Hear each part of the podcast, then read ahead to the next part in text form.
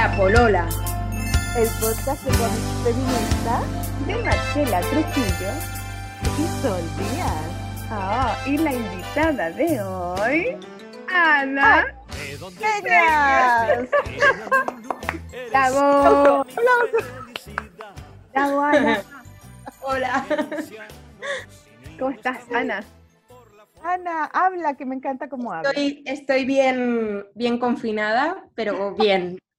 Aquí en Madrid. Estás en Madrid. Estoy en Madrid, que es, eh, no sé si sabéis que en- eh, dentro del Estado español es como la ciudad que está más jodida ahora mismo. ¿Están para la cagar en Madrid? ¿Hace cuánto rato que están así? Pues llevamos casi dos meses. Casi dos meses llevamos. Una, un poco loco lo que te, te adaptas. Me parece muy loco la capacidad de adaptación de la gente. Sí, pero menos Bueno, mal, ahora estamos, después. estamos en Zoom, no estamos en ningún lugar específico, cada uno está en su casa, ¿o no?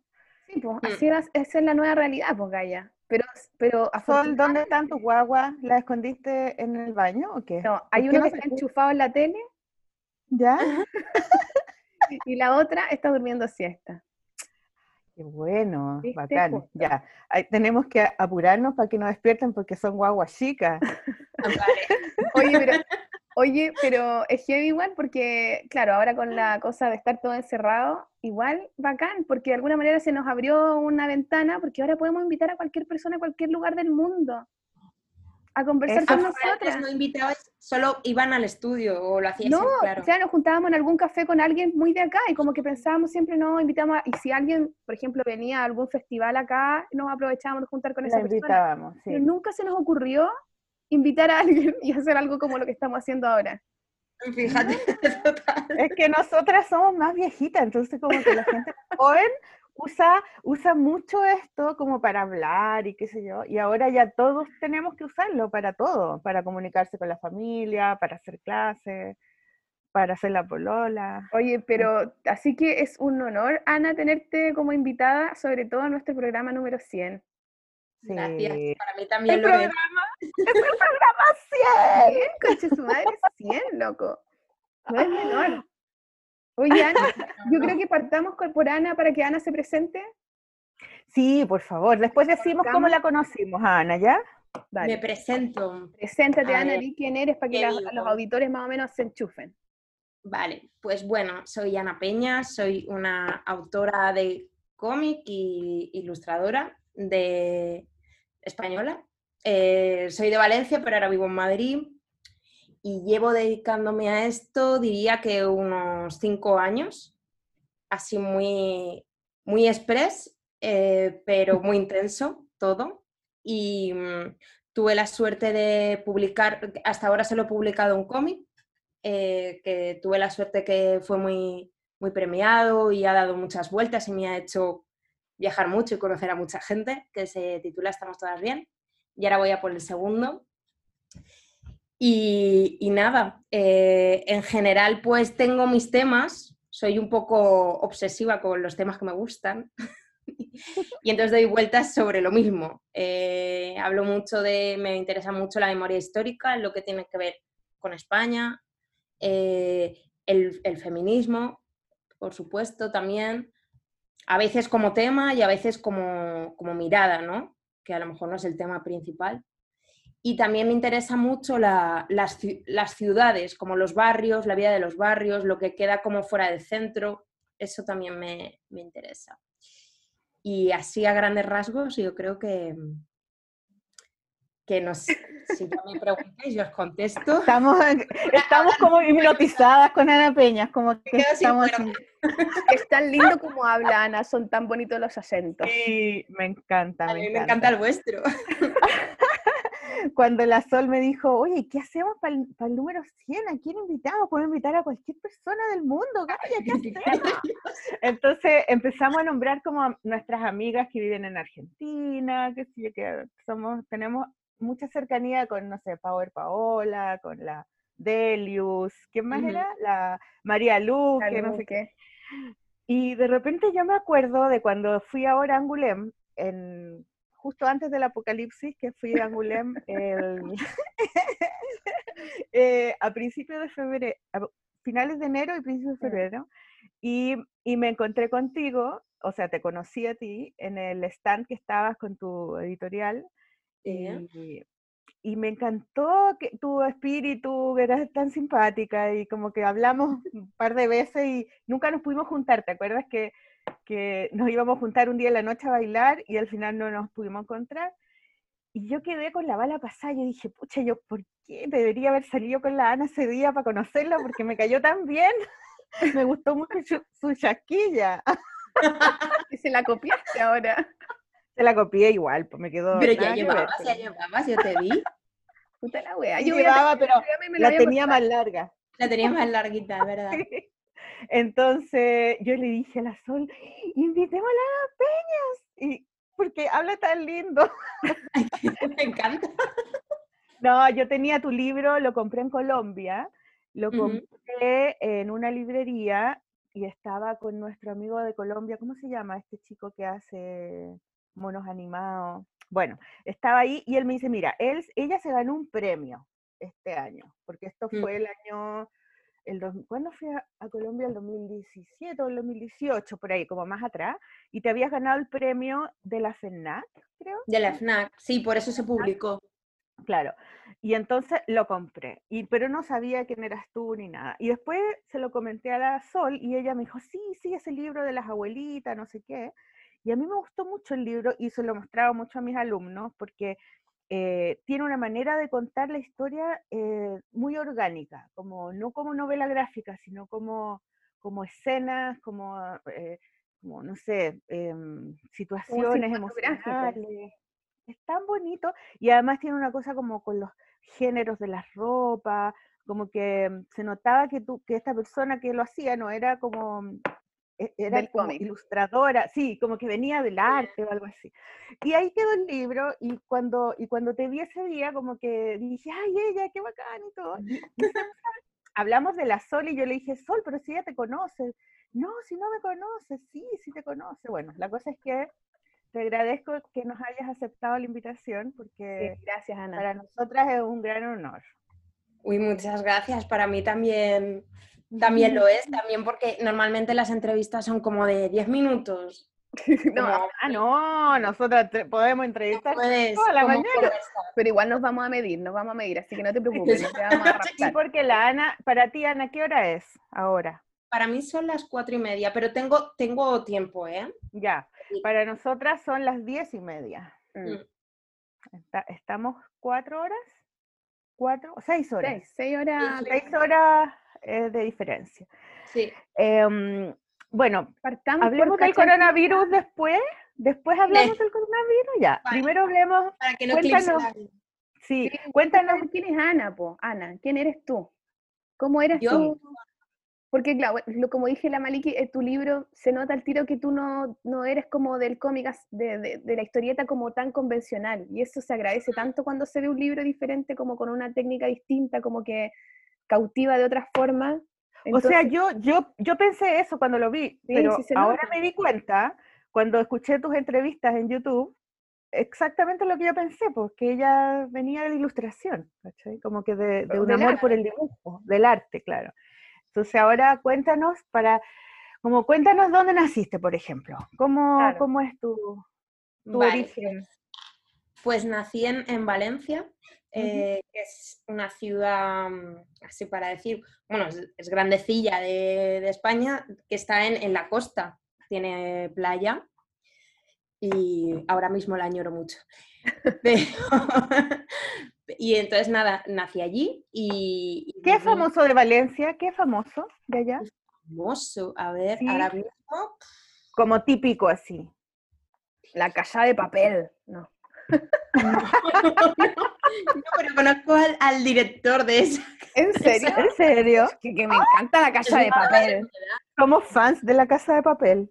Pues un chaval de mi edad, es decir, que coincidí con él hace unos años en unas cañas, pero que, que sí, sí.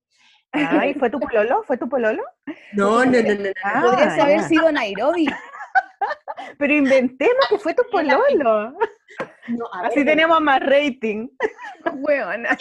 Cuando me salga alguien de Valencia os lo digo, porque ahora mismo me sale gente que digo, Ah, pero él es de Valencia también.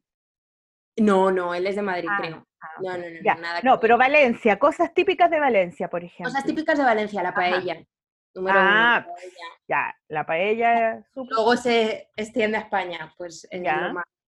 Eh, la naranja, la huerta. eh, es también como donde en España, toda la zona de la costa del Levante, donde la gente va a hacer turismo barato. Como está va a la playa. Torres, sí, es como ese sitio que se turistificó pronto, que no la ciudad, pero, pero sí toda su costa. Eh, hace un clima espectacular, es decir, entre tiempo perfecto, con sus estaciones, van a aburrirse. Y, ¿Baila mm, flamenco así como eso? no, no, no, no, no, nada que ver, nada que ver. Eso, ¿No? eso, ¿Dónde bueno, es eso? se puede bailar en cualquier lado, pero en Valencia, pues si te gusta el flamenco, sí, pero que no es, no es el sitio. Es las fallas, puede que suene las fallas. Ah, las fallas sí, que son esas cosas grandes que como unas esculturas de papel. pintadas. Exacto. Sí, Ajá. esto es, es lo de. Eso es Las de fallas de Valencia. Paella, fallas. Perfecto, naranja. ya. Es ¿Y que también onda? porque así podemos hacer el dibujo por allá, ¿cachai? Sí. Como Desde Valencia. sabemos cómo, claro. Podemos hacer unas fallas de nosotras grandes así, ¿o no? Las fallas, sí, es- es- eso jugábamos de pequeño. Bueno, en los coles hacíamos fallas. Sí, esa, no ¿Y por qué sabría. se llaman fallas? Pues la verdad, ahí me has pillado. Es decir, esto empieza porque la gente tiraba las cosas, los trastos viejos que tenían, maderas, muebles y cosas, y quemaban como lo malo del año. Y caricaturizaban un poco las, pues a, la- a lo, lo que no les había gustado del año. Y bueno, esto obviamente evolucionó y ahora mismo pues se mueve mucho dinero. hay- Pero espérate, ¿cómo es? ¿Hacen eh, imágenes de, de lo que fue malo del año en una, en una escultura Sí, gigante? Ahora la mismo pintan y todo y después la queman. Exacto. Lo que pasa es que ahora lo hacen, no es algo autogestionado, es decir, lo hace el los casales falleros, contratan a los artistas falleros, que son los que se dedican a esto. Y entonces se mueven dineros, ya es, es otra liga, es como Ah, el ya. fútbol. Ya, Ah, vale. Se fue en otra ola. Sí, porque en el norte aquí también hacen eso. En, ¿En algunos serio? lugares del norte sí, también van a los cerros Ah, como en... Van a los cerros y también hacen como unas figuras gigantes de papel y las queman para el año nuevo. Ah, qué bonito. Ah.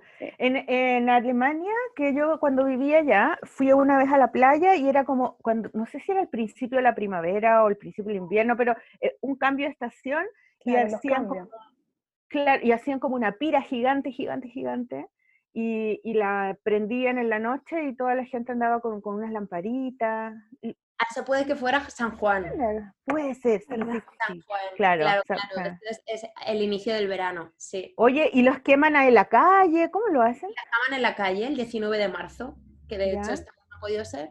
Y entonces, a ver, en general eh, ten- podría ser un sitio, que decir, una fiesta maravillosa donde hici- que te lo pasas muy bien, pero que el tipo de estética de dibujos, pues al final es un poco conservadora. Es decir, Ah, como que es un humor un poco de chascarrillo que, que no, que con la potencialidad que tiene eso, No no, no explota lo que Ya no seamos fallas entonces. No. Y Mm, oye, ¿y, y no, tú hiciste alguna vez?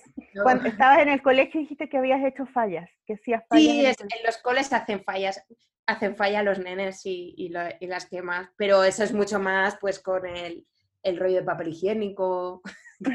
Ah, ya, como el rollito con los ojos y el pelo así de claro, lana. claro, se hace cajas de cartón pintadas. y ese rollo. Ah, Pero Oye, bueno, Ana, eso, ¿no? ¿Qué? Oye, yo quiero saber cómo era y de niña chica. Sí, ¿cómo era? Pues Eres- a ver, eh, era- ¿Cómo era tu familia? ¿Tenía hermanos más grandes, más chicos, era hija única? ¿Cómo era ahí? Pues tengo un hermano más pequeño, yo soy la mayor, y, mm, y mis- eh, bueno, y vivo- hemos vivido siempre hasta los 18, viví con mis padres, 19, y, mm, y que la verdad es que una familia muy, mis padres son profes, así, ¿De qué? Sí, ¿de qué? de- bueno, mi, mi padre es profe de mates, de matemáticas, bueno, ahora está jubilado, de instituto, y mi madre no, es verdad, mentira, he dicho que era profe, pero no, era psicopedagoga de un Ah. instituto, y de, y de nenes también ha sido. Entonces, pues así un ambiente muy de izquierdas, eh, mm, clase media, España, eh, noventas, que era una época muy así como que se, se vivía bien, ¿no? Para esa, esa gente. No todo el mundo, que- pero esa gente sí. ¿Qué edad Entonces- tienes tú, Ana? Yo tengo 32. ¡Ay, qué el jovencita! 87. ¡Qué jovencita! Me da Qué como juventud. envidia. Entonces era una niña pues muy feliciana, en verdad. Pues así que me gustaba ya mucho dibujar, eso sí. ¿Qué ¿Siempre te dibujabas de chica? ¿Qué? ¿Qué dibujabas? Pues he visto cosas que me han sorprendido de esto de volver a mirar tus dibujos, de decir, hostia, hay cosas que se parecen al rollo de ahora, así un poco de caricaturesco. Hacía estampas con mucha gente, en plan, con mis padres viajábamos en verano, porque como eran, tenían bastantes vacaciones por ser profes, pues íbamos mucho a pueblos o a pues mucho turismo interior, así de zona rural. Entonces hacía pues la estampa del pueblo entera y entonces pues hacía el cura, hacía los niños jugando y todo con un tono un poco de humor. Ajá. ¿Y qué leías? Como, ¿Cuáles eran tus referentes? ¿Leías como historietas? En, a- de peque sí que leía más leíste, cómic, no sé. eh, Ujú. pues Mafalda, me acuerdo, que estaba por ahí dando vueltas, eh, Mm, Mortadelo y Filemón, Mortadelo y Filemón me encantaba. Mortadelo y Filemón. Asterix y Obelix, que decir así Sí. como los clásicos. Y muchos cuentos, es verdad que mis padres se encargaban mucho. Luego he vuelto a mirar los cuentos que tenía y eran como, como muy bonitos.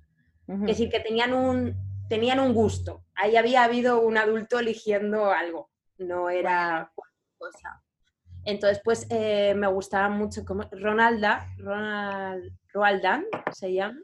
Ah, Roald Dahl, el, el que hace cuentos, pues. Sí, el que hace el del cuentos. pequeño gigante. Exacto, pues ese Ese. tipo de dibujo me encantaba. O el gigante bueno. No sé. Ah.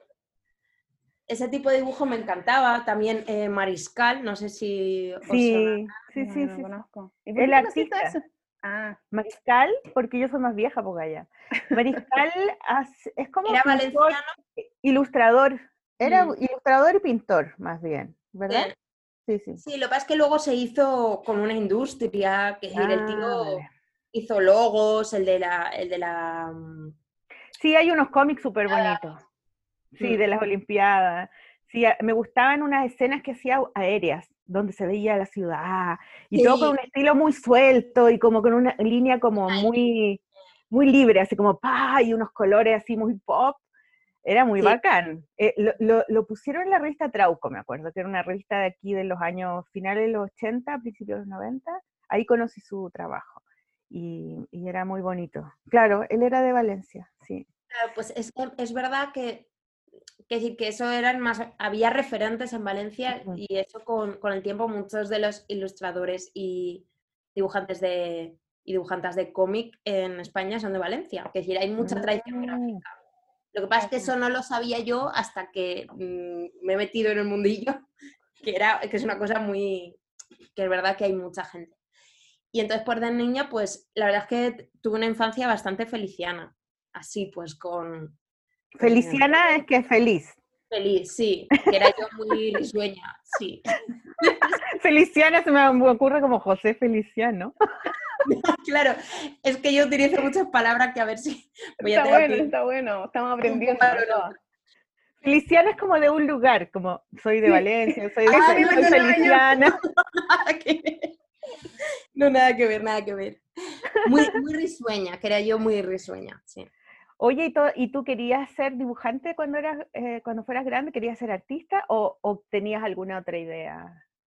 Pues eh, quería ser arquitecta. Pero Ah, yo ¿Quién creo era que- arquitecto? Ah, por ¿Alguien los era- espacios, pues igual tenía el rollo con los espacios, con, la, Ah, con los lugares. Sí. Yo creo que porque por un lado, eh, yo creo que si me hubiesen dicho que, o yo hubiese sabido que había una manera de ser ilustradora, o qué decir, la palabra ilustradora no estaba en el, en el Mm. ambiente. Pero yo, claro, sí, sí, yo creo que de arquitecta era porque yo dibujaba muchas casas y muchos personajes dentro, entonces decía, pues quiero ser arquitecta, pero lo que me gustaba Claro. era dibujar, no, no, no construir. ¿Y cómo Pero bueno, en arte? No, y entonces lo que pasó No es entró que en arte. Ah, estudié diseño industrial primero. Diseño, sí. Nada que ver. Bueno, nada que ver, cerquita, pero ¿Y qué tal? ¿Te gustó o no te gustó nada? no, Como el hoyo. no me gustó nada. No, Pero la Sol también estudió diseño. Sí, yo estudié diseño, pero no industrial, estudié diseño gráfico. Ah, diseño gráfico, claro, eso está más cerca. eso Está más más- cerca. Tampoco me gustó tanto, pero igual. ¿Y por qué te metiste a diseño industrial, Ana? Pues porque, no sé, de pequeña yo creo que por eso, que dibujaba muchas casas y, por- y las dibujaba por dentro, entonces hubo un momento que arquitectura me pareció demasiado. Dije, Mm. uy, demasiado. Y entonces dije, pues diseño industrial es como el interior, ¿no? Era, era una cosa, estaba como de moda. Estaba ahí, cosas mejor. digo, pues dibujo, pero, pero me esfuerzo menos, ¿sabes? Como, tengo que estar... Y, me- y menos mal que no hice arquitectura porque pff, la habría dejado a mitad con crisis de ansiedad o cosas así. Además que ahí no dibujas nada, lo único que haces es hacer trabajo de Maqueta, computador nomás. Claro. ¿No? no, Sí, no, horrible, horrible. todo Oye, pero ¿terminaste la carrera? ¿Terminaste diseño industrial? Y terminé, era una técnica que decir, no era muy difícil. La palabra industrial confunde, pero no era difícil porque, porque es como, era un saco roto donde cabía gente de que venía del artístico, de, de que decir, como que no te metía mucho nivel con, con Mm. las cosas. Entonces, pues fui tirando y, y tuve la suerte de tener muy buenos amigos, que son como de mis mejores amigos ahora, y como no tenía, no tenía ni idea de qué hacer, pues seguí avanzando. Y me fui de Erasmus, con esas, pues me fui, hice unas becas así, en plan aprovechando la época esa de bonanza. Y, y entonces, pues terminé esa carrera sin, vamos, y, es, y menos mal que nadie me pilló ni diseñar una silla. Porque ¿Qué, es que no- qué- no qué es un Erasmus? ¿Qué es un Erasmus? Un Erasmus es eh, un programa que hay de intercambio de estudiantes en ¿Ya? Europa. Ay, ¿Y ¿dónde para dónde te fuiste? A Italia, a Torino. ¿Y cuánto rato estuviste ahí? Pues, ¿Qué? ¿Cuánto rato estuviste ahí? Un ¿Cuánto año. tiempo? Un año. Eh, diez ¿Y hablas, italiano? Muy poco, muy poco. Que decir, puedo Ah. decir, ya es que esto hace 12 años ya. Ah, sea, pero a ver, dinos algo en italiano. Pizza. ¿Qué? di. ¿Cuál cosa? No, no sé, una frase. Háblanos algo en italiano. Si da, da lo mismo porque nosotros no sabemos. Vale, eh, a lo mejor lo digo mal y no pasa nada. Ajá, vale, vale, vale, dale. Eh, vado essere a, a Torino ehm, un anno e 12, 12 anni fa ehm, eh, quando io sono studiando eh, disegno industriale. Un ano, escuché un ano. Puta mani. Estuviste un año estudiando diseño industrial. Pero Bueno. igual el italiano se parece bastante al español, yo encuentro, ¿cierto? En un mes Latinidad, pero- gallo, latinidad. Claro, claro. Estaba lindo, ¿no? Yo no conozco Italia. precioso. sí. Precioso debe ser. Son los, para mí son los primos de España, como más que Francia o Portugal incluso como... Es que Bueno, cuando estuviste en. Italia, cuando estuviste en Italia, no, no, no, no enganchaste con la, con el arte, las pinturas o cosas así como que Italia. Pues, estuve unos años, es decir, como desde que, que era adolescente, que, que empecé, como esta etapa infantil de dibujar más libre. Luego seguí dibujando en la adolescencia, pero, pero esta cosa que te entra en la adolescencia de, intentar hacerlo bien, Mm, de copiar, de... entonces perdí un poco la gracia. Y es verdad que eh, en ese en el Erasmus y luego me fui a Holanda a hacer unas prácticas con otra beca ahí me empecé a reconectar pues de viajar de conocer a gente y tal. No, no- como que era una vocecilla que tenía ahí de esto te gusta o cada cosa que me pedían en clase que era un poquito más de dibujar era donde yo disfrutaba mm. pero no me, no sé, en mi imaginario no estaba la posibilidad de dedicarme a eso, de lanzarme ahí.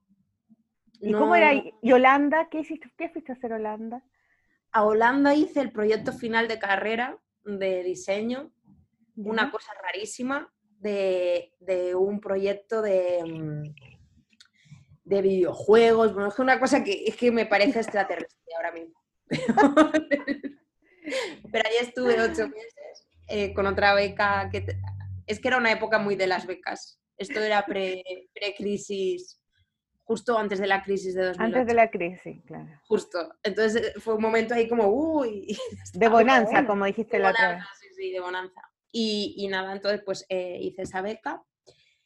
Tampoco, y ahí es donde terminé diseño industrial. Y entonces me fui a Barcelona, porque como no sabía qué hacer con mi vida, dije, pues me voy a Barcelona, me voy un año a currar de cualquier cosa y, y a pensar.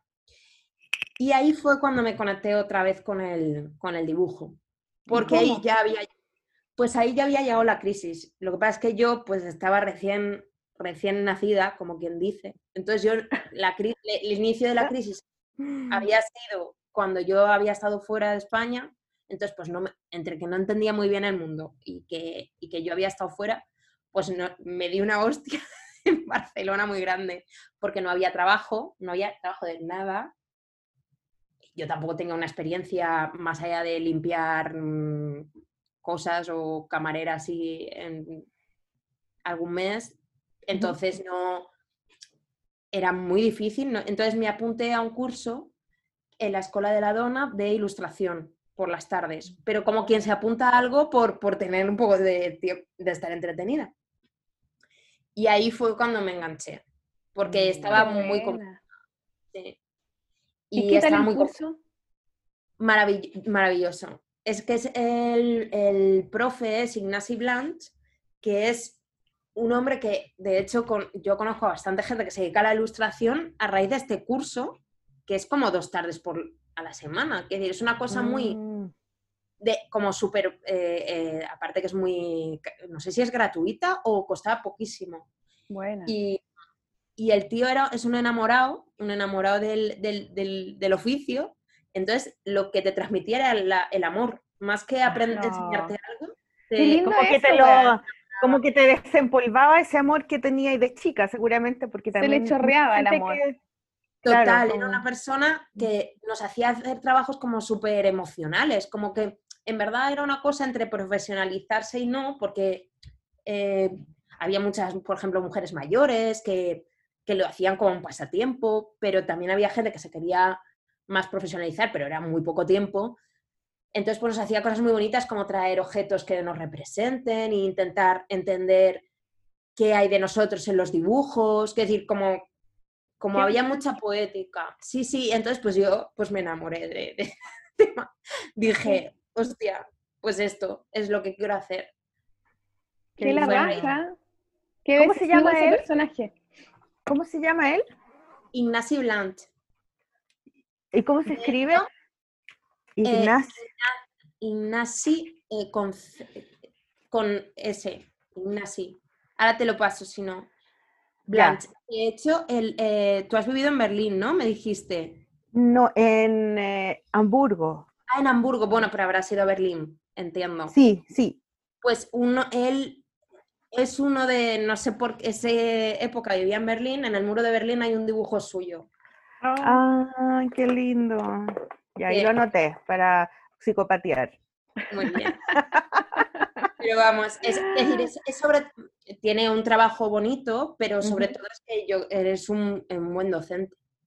Vamos, qué bacán. Es que a mí me encanta eso, me encanta enseñar y, y como Qué bonito eso de enseñar el amor de la wea.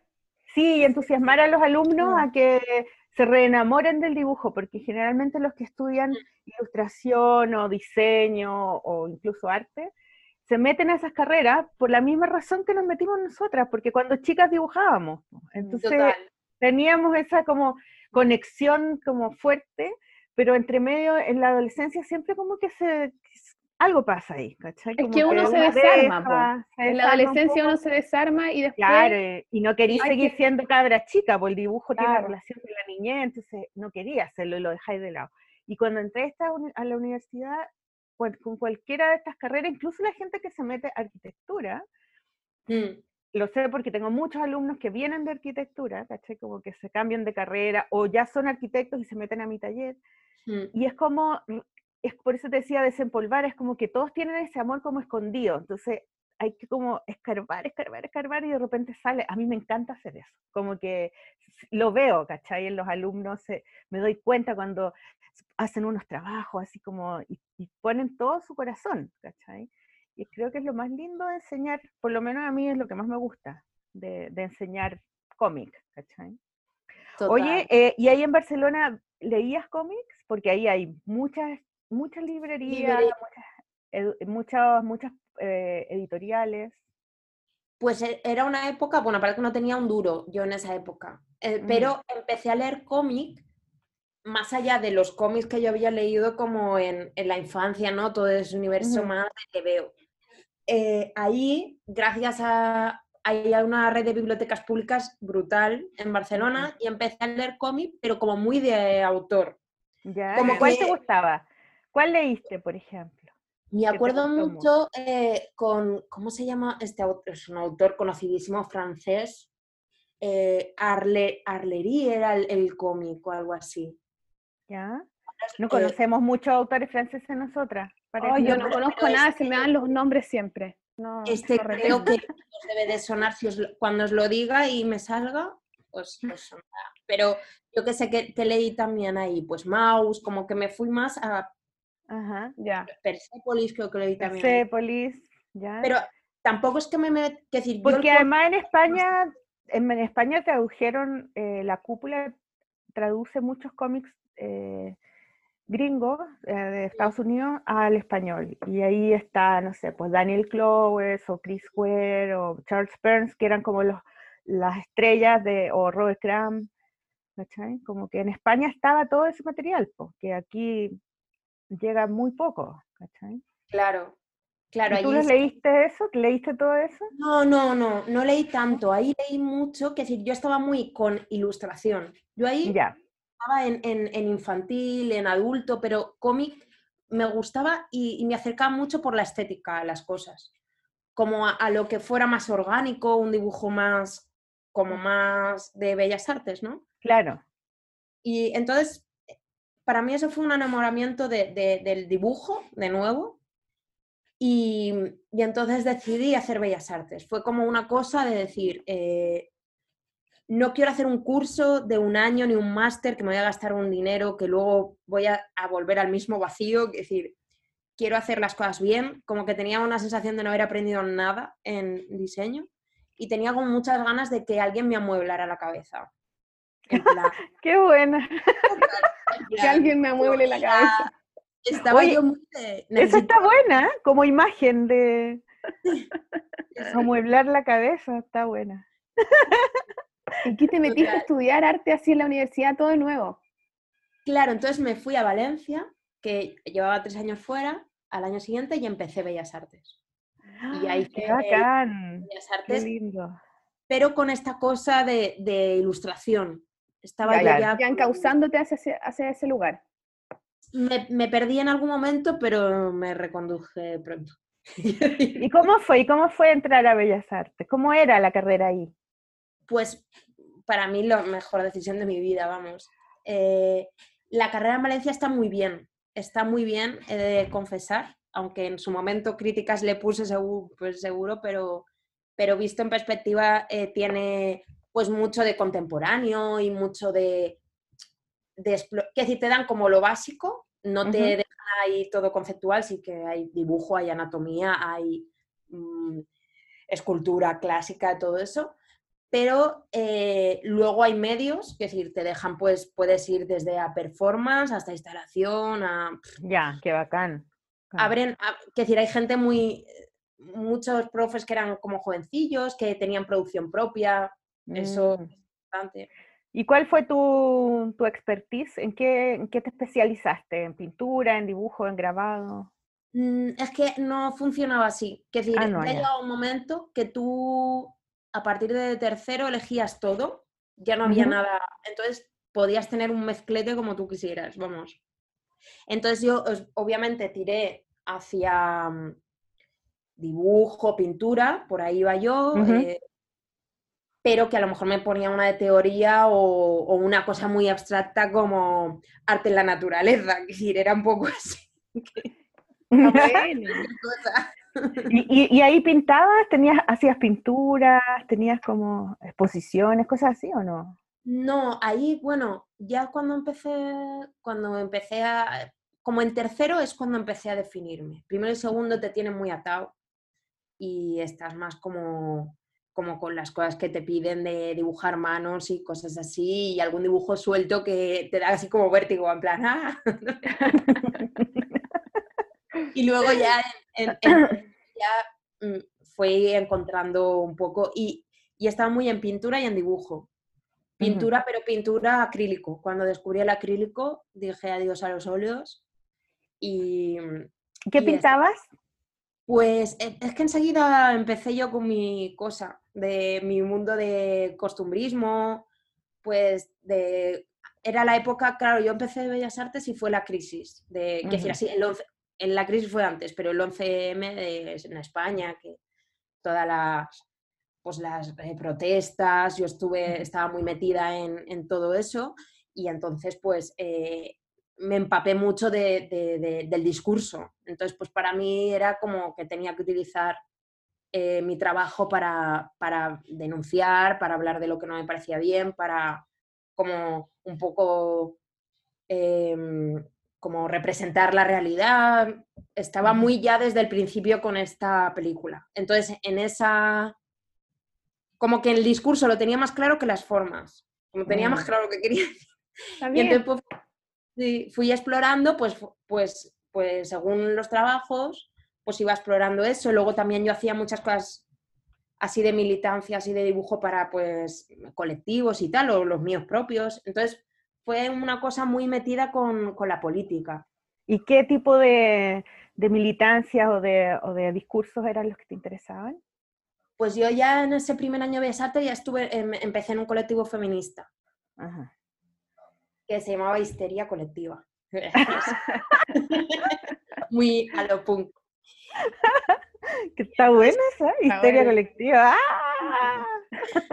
Entonces, ya ahí pues, em, pues el feminismo fue como súper importante desde el principio. Lo que pasa es que, claro, todo era más verde en mi, discurso, que estábamos todas como aprendiendo. Nada que ver con ahora, vamos. Pero bueno, ya estábamos como ahí y, luego eh, estaba como más en el ambiente pues anarquista y libertario de la ciudad. Y es que era un momento que estaba todo en ebullición. Mm. Estaba todo... Entonces pues, pues fue muy, para mí muy, muy bonito que coincidieran las dos cosas. ¿Y cuándo fue esa exposición que hiciste eh, donde eh, dibujaste el barrio, eh, el barrio de la, de, mm, antiguo que, que, se, que, se, transformó por las playas? Es una exposición ah, vale, vale, el cabañal. fue, eso, que fue antes de que publicaras tu libro, porque lo vi... Ah, yo lo vi en la página, parece. Y estaba súper bonito, los dibujos eran preciosos con el lápiz de color, lápiz palo. Sí, tú, tú tenías una eh, técnica súper particular, encuentro yo. ¿Cómo llegaste a esa cosa como de transferir los papeles, de mezclar con el, no sé, con la pintura, con los eh, lápices? Pues, a ver, por, eh, contesto primero a lo del barrio y luego os cuento lo de la técnica. Mi, pues mi, mi, mi, pregunta, Sol, ¿ya? La mía primero. Sí, sí, claro. Pues, eso es de hace, no, claro, de dos, no sé, me pierdo un poco con las fechas, pero de hace tres, cuatro años, digo, diría yo, Y eso es para Iberoamérica Ilustra. Ahí gané el premio Iberoamérica Ilustra. ahí te ganaste también premio. Que se hace en, en, México, ¿no? Claro, y me invitaron a México. Para mí eso fue como... ¿A Guadalajara o no? Todo. Guadalajara. ¿Y cómo estuvo Guadalajara ahí? Qué bueno, es. ¿eh? Me dio la cabeza cuatro volteretas. ahí dijiste, aquí me quedo, esto soy, soy ilustradora. Qué bonito es Guadalajara. y luego me quedé en, DF con solo Urandaga. Undurraga. Urundaga, sí. Undurraga. Urraga, es que, es que tiene un apellido, siempre se me... Undurraga. Undurraga. Eso, que es, el nombre de una viña acá, entonces a nadie le cuesta decirlo. Es como hasta curado. Viña Undurraga. pues es que ya habíamos coincidido en Madrid y entonces pues, en DF estuvimos juntas.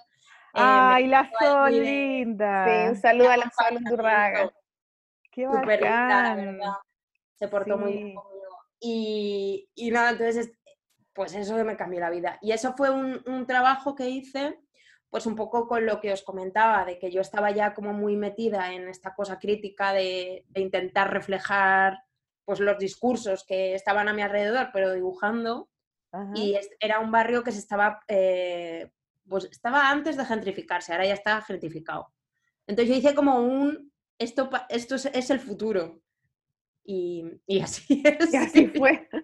Eh, ¿Tú te refieres a que el barrio lo estaban como transformando en turístico, eso? Claro. Claro, Sí, estaba, pero estaba previo a esa fase. Estaba como muy de, de que es un barrio que muy peculiar de Valencia, muy bonito, un barrio marinero, y estaba, había el antiguo gobierno, que era como así de derecha, pero de la dura, mm. eh, quería tirar mitad del barrio casi para construir más bloques, es decir, una salvajada horrible. Mm. Y hubo mucha lucha, hasta la Unión Europea el freno eso, es decir, porque era una locura.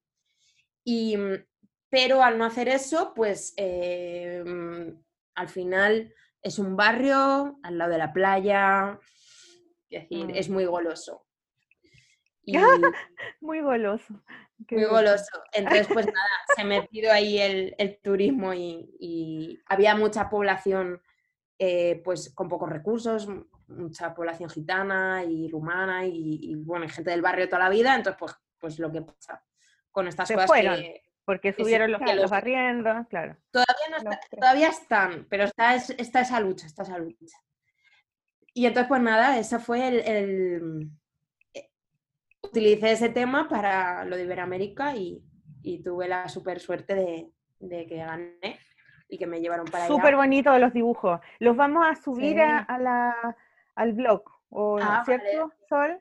Sí, pues, sí. Subimos porque están re bonitos.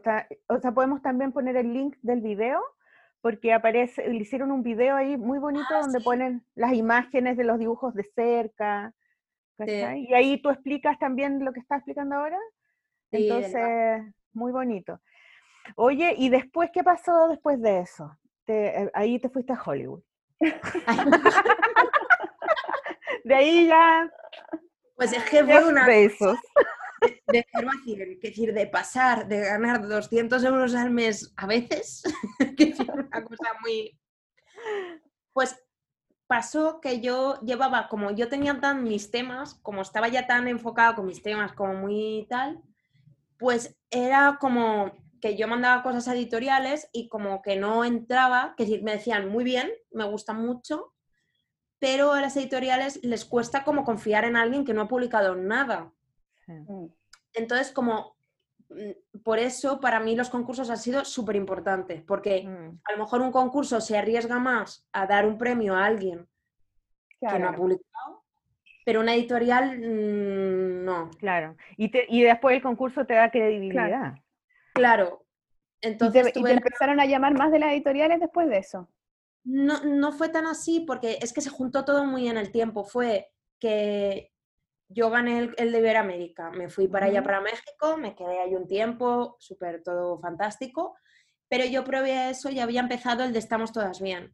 Ah, cuéntanos, cuéntanos ese libro, es que... Claro, es que ese, tiene una historia muy, pero en verdad es como una historia que es de mi carrera porque, como veis, es breve, porque no, es que ha sido muy de 0 a 100, pero no es muy larga. Pues este libro empezó, yo tuve una asignatura en Bellas Artes en el último año que era de ilustración, fue la única que tuve de ilustración de verdad.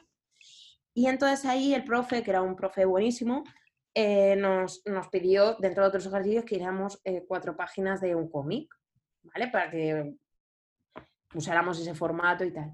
Y entonces, pues yo no había hecho cómic en mi vida. Es decir, yo a todo esto estaba con lo del dibujo, la ilustración, pero yo cómic no, no porque era como yo no sé contar historias, es decir, no era, sí que en la carrera había leído más cómic y tal, porque aparte trabajé en la Biblioteca de Bellas Artes y había, hay buenas cosas, pero, pero no era mi mundo. Y entonces, pues nada, hice cuatro páginas. Justo acababa de ir a, a casa de mi abuela eh, Maruja, que vive en Alcorcón, aquí en Madrid, en una periferia. Entonces, pues me quedé como súper removida porque estaba como sola. Era la primera vez que vivía sola, la veía viendo los programas del corazón, así como muy metida. En la tele. Sí, de la tele. Y entonces pues ya dije, bueno, pues voy a hacer, eh, utilizar estas cuatro páginas para hablar de un día de mi abuela. Fin, eso fue ¿Y tu abuela, perdona, tu abuela Maruja es mamá de tu papá? de mi padre, sí, Ya. de mi padre. Y entonces nada, hice ese- esa, esas cuatro páginas, pues tuvieron una buena acogida dentro de una entrega de clase, que decir, que eran cuatro páginas. Y entonces ya cuando terminé la carrera justo y empecé a, con toda esta cosa de intentar hacerme un hueco. Y entonces, pues eh, en Valencia se hace el Tenderete, que no sé lo, es un el festival de autoedición, que está bastante bien. Y entonces, pues me quise presentar y dije, bueno, pues para presentarse necesito un fanzine. Digo, pues, pues nada, pues amplío este de mi abuela con otra historia Está de mi otra abuela. el, el audio, o idea mía. ¿De quién? ¿Qué ¿De la Ana? el audio? Lo escucho un poco, está un poco como Yo escucho, distorsionado. no escucho. Ah, ah, ah, ah, ah. A ver, Yo sí escucho a la Ana. Yo ahora escucho como distorsión. Como que se cortó el audio. Como que se cortó el audio. No sé qué pasó, algo pasó. ¿Tú- ¿Ustedes me escuchan a mí? Sí, pero como cortado. Como robots. Yo no escucho nada. Ah. Pero y, y si No escucho nada. habla por aquí, habla por el chat.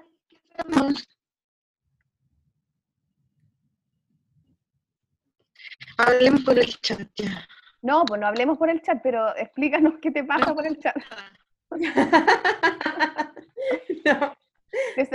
A ver, ¿qué se- Los audífonos. Tampoco me funciona el chat. ¿Qué será? A ver. Espérate.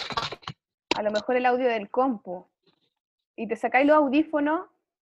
Ahí está. ¿Sabéis qué pasó? ¿Qué pasó? Ya se escucha bien.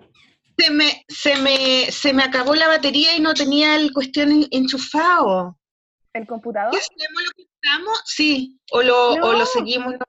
Sigamos, estamos bien, filo, son Ya, cosas vale, parte vale, de la vale. weá, da lo mismo. Eh, me- fue mi error. No pasa nada, Ya, eso, entonces- eso son parte de la improvisación de esto de la virtualidad, Gaya. Ya, Ya, cuenta. Sigue, Sigue, Ana. sigue, sigue, ¿en qué Ana. estábamos? Estaba ¿En bueno, estaba bueno. Entonces Ah. hice otro, otra historia de cuatro páginas sobre mi abuela Arminia para hacer un fanzine. Y entonces eh, esa historia aparte era como, era bonito porque mi madre había hecho un relato sobre su madre, sobre mi abuela, eh, cuando ya tenía pues 30, que se llamaba Tal vez mañana, y entonces pues eh, era un poco hablar también de un día de mi abuela, que estaba como muy agobiada con las tareas del hogar, en el año 84, como... Oye, qué bacán eso de tu mamá. ¿Y por qué tu mamá hizo eso? ¿Como por un ejercicio personal? Sí, porque mi madre a veces escribía, que decir, no como más como algo que a ella le gustaba, a veces escribir como poesía o escribir algún relato, muy Qué así bacán. de... Sí, que decir que, que al final el la mirada hacia mis abuelas la comparto un poco con mi madre, que decir que estaba en mi casa también estas reflexiones. Y entonces, pues nada, hice ese fanzine y entonces pues eh, fui a Tenderete con el fanzine y con otras cosas y a la gente le, le gustó mucho, pero bueno, esto seguía todo en un ambiente muy underground. Y, y entonces vino un...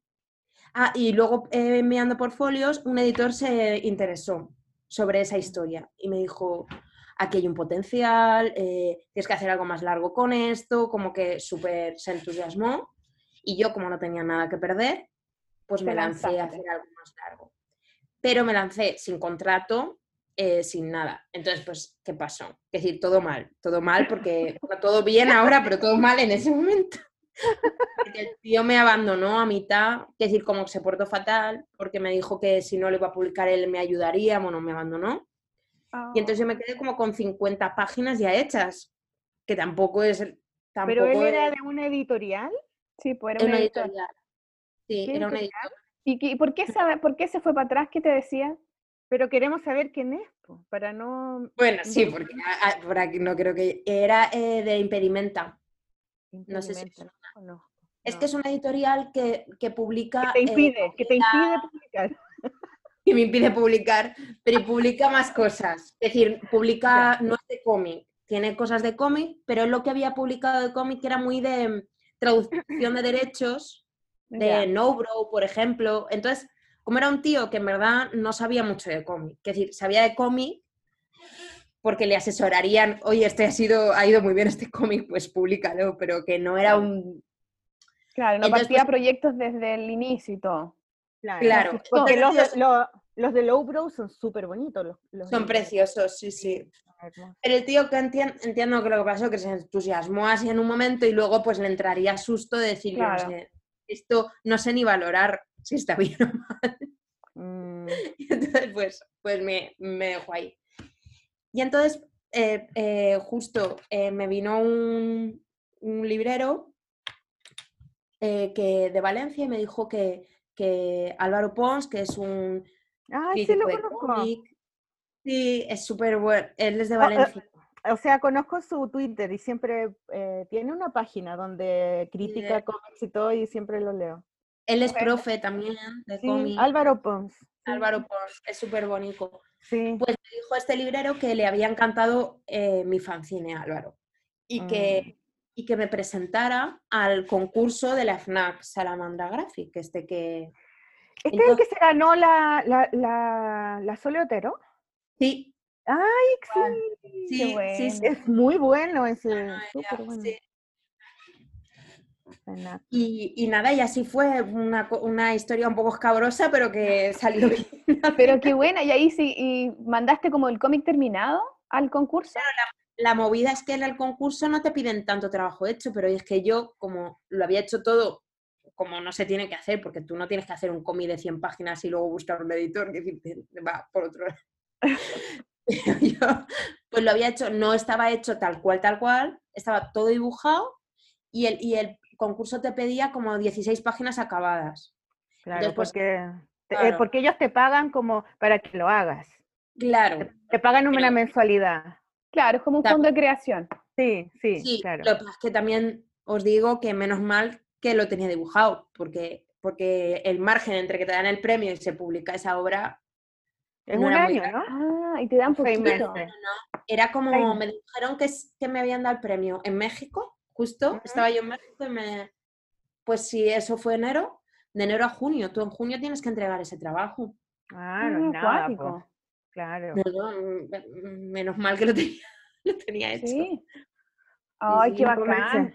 Qué bacán, qué chulo, qué Entonces- buena. Oye, pero, pero cuéntanos eh, cómo, cómo es el, el- la entrevista que tuviste con tu abuela, qué hablaron, cómo fue como, como lo que te movió de... eh, ¿Cuál, de es, tu relación con tus abuelas? Desde Sí, antes de hacer el cómic. ¿Cómo te relacionáis tú con ella? Vale, las pues, dos. con las dos siempre he tenido una relación súper súper estrecha, con las dos. Eh, con la de la paterna, que es mi abuela Maruja, eh, todavía más estrecha porque fui su primera nieta y solo había tenido Ah. hijos, varones, entonces pues ella era súper joven, estaba viuda ya, que si tenía como mi abuela, tenía como 54 años cuando yo nací. Ah, Entonces me quedaba mucho con ella, que decir, como que mis padres le daban bastante cancha. Y, y yo tenía mucho como, como una relación como muy de tú a tú. Me acuerdo como de hablar, como mi abuela tiene una, no sé, una manera de ver mm, su inteligencia emocional o algo así, es como, como de una niña. Es muy, entonces a veces yo me acuerdo de niña como hablar con ella de cosas como, como en plan, no, abuela, no te tienes que enfadar con esto, o... como de tú a tú, claro. Como una amiga, claro. Una amiga, sí, sí, era, ¿Y ella vivía contigo? ¿O ¿Vivían con ustedes? No, No, ella vivía eh, con mi tío, eh, ella vivía, bueno, sola nunca, pero con mi tío, con una sobrina, estaba como, y era una mujer, pues eh, a mí me encantaba quedarme con mi abuela, que es una mujer con muy mala hostia, es decir, mi abuela Maruja, yo con la miraba con ojos de nieta, pero, pero que tiene, que no es una mujer de estas mujeres que un poco mala, es decir, para, que bueno, ahí reside un poco para mí la gracia, que, que Mm. es una mujer, pues es que hasta, hasta amargada. Y bueno, entonces pues yo, pero yo siempre he tenido como mucha, mucha estrechez así en su...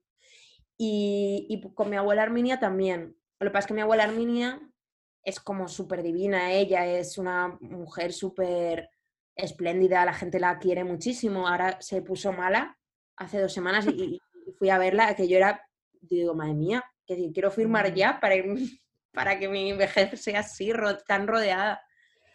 Pero claro, tan rodeada que, es decir, yo era una nieta más y hemos tenido una relación, obviamente yo la quería mucho, pero, pero con mi abuela Maruja era como mucho más estrecho ese vínculo.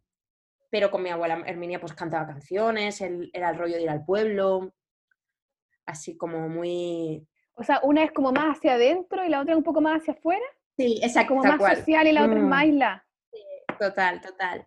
Y, y entonces siempre ha sido muy fuerte y siempre es verdad que desde pequeña yo les preguntaba cosas de su vida. Había una, yo siempre he sido muy preguntona en ese aspecto de a la gente, ¿y qué hacías cuando eras mm, pequeño? Y no sé qué. Entonces, mi Como abuela, nosotras, como nosotras, que te preguntamos todo. pues yo igual, que no dejaba recoveco.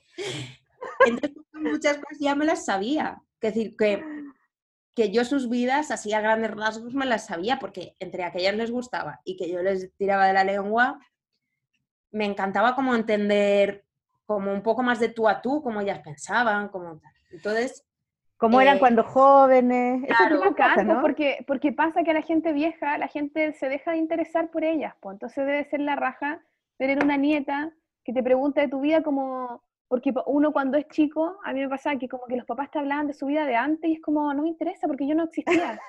¿Qué importa tu vida culiada, cachai? Como que no me interesa. Entonces como Total. que existe el mundo más allá de uno mismo, ¿cachai? Y eso es bacán, como las abuelas deben sentirse súper contentas de decir, sí, yo también fui joven, también fui niña, yo tuve a tu mamá, ¿cachai? Eh, Claro, pero también pasa que, pasa que también cuando el hijo, la hija eh, escucha las historias de la mamá, también está el vínculo de la madre con la hija que es como de, de crianza, ¿no? Como de obediencia. Entonces también uno ha escuchado las historias de las mamás por tantos años que a veces uno dice, ay, nada que ver lo que está contando, es como que está mintiendo o está inventando cosas.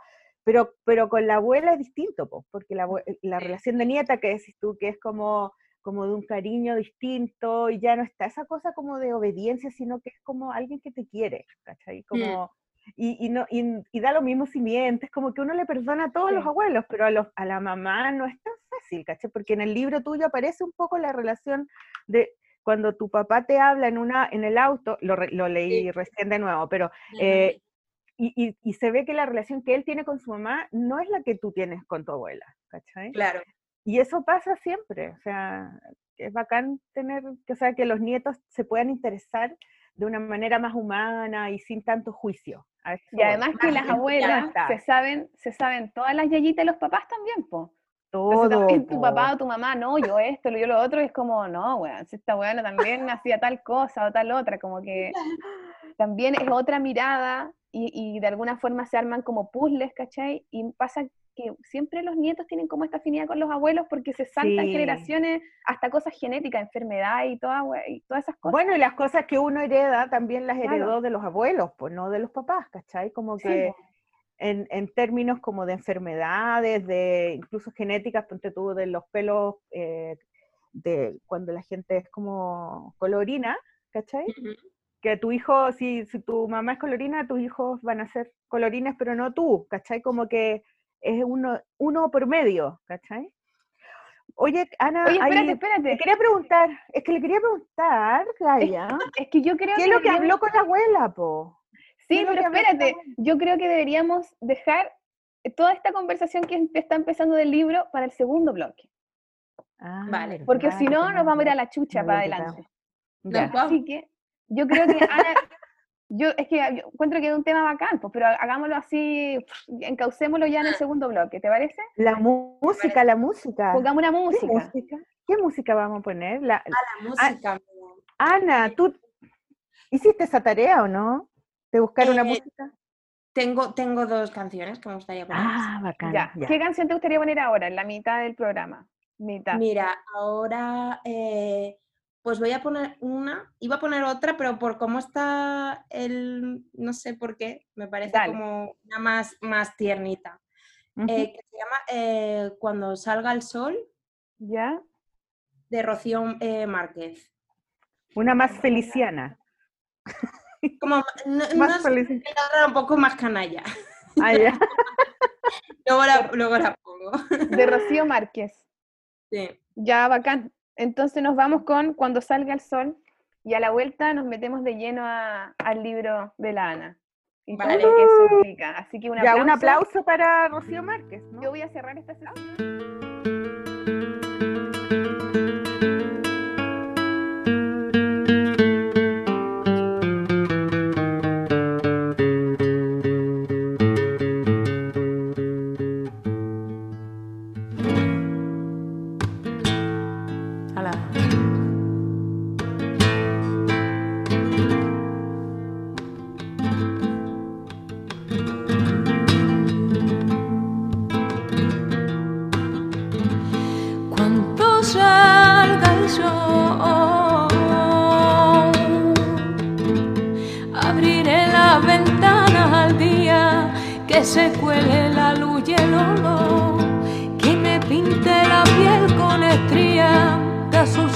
ही हूँ Kohinoor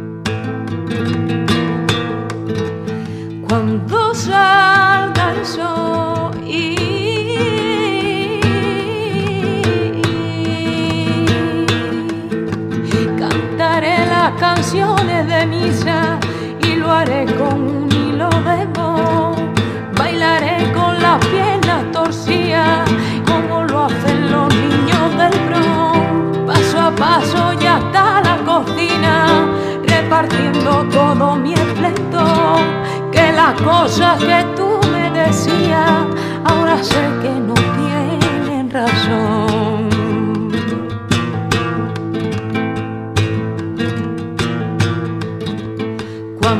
Salga el sol, llamaré a las amigas perdidas que hace tiempo que no sé quién son. Les diré que detrás de una vía hay oscuros momentos de unión, que por ti yo conté la mentira y dame como se llama en Japón, calladita y sumisa de día y de noche pidiendo perdón, y de noche pidiendo perdón, y de noche pidiendo.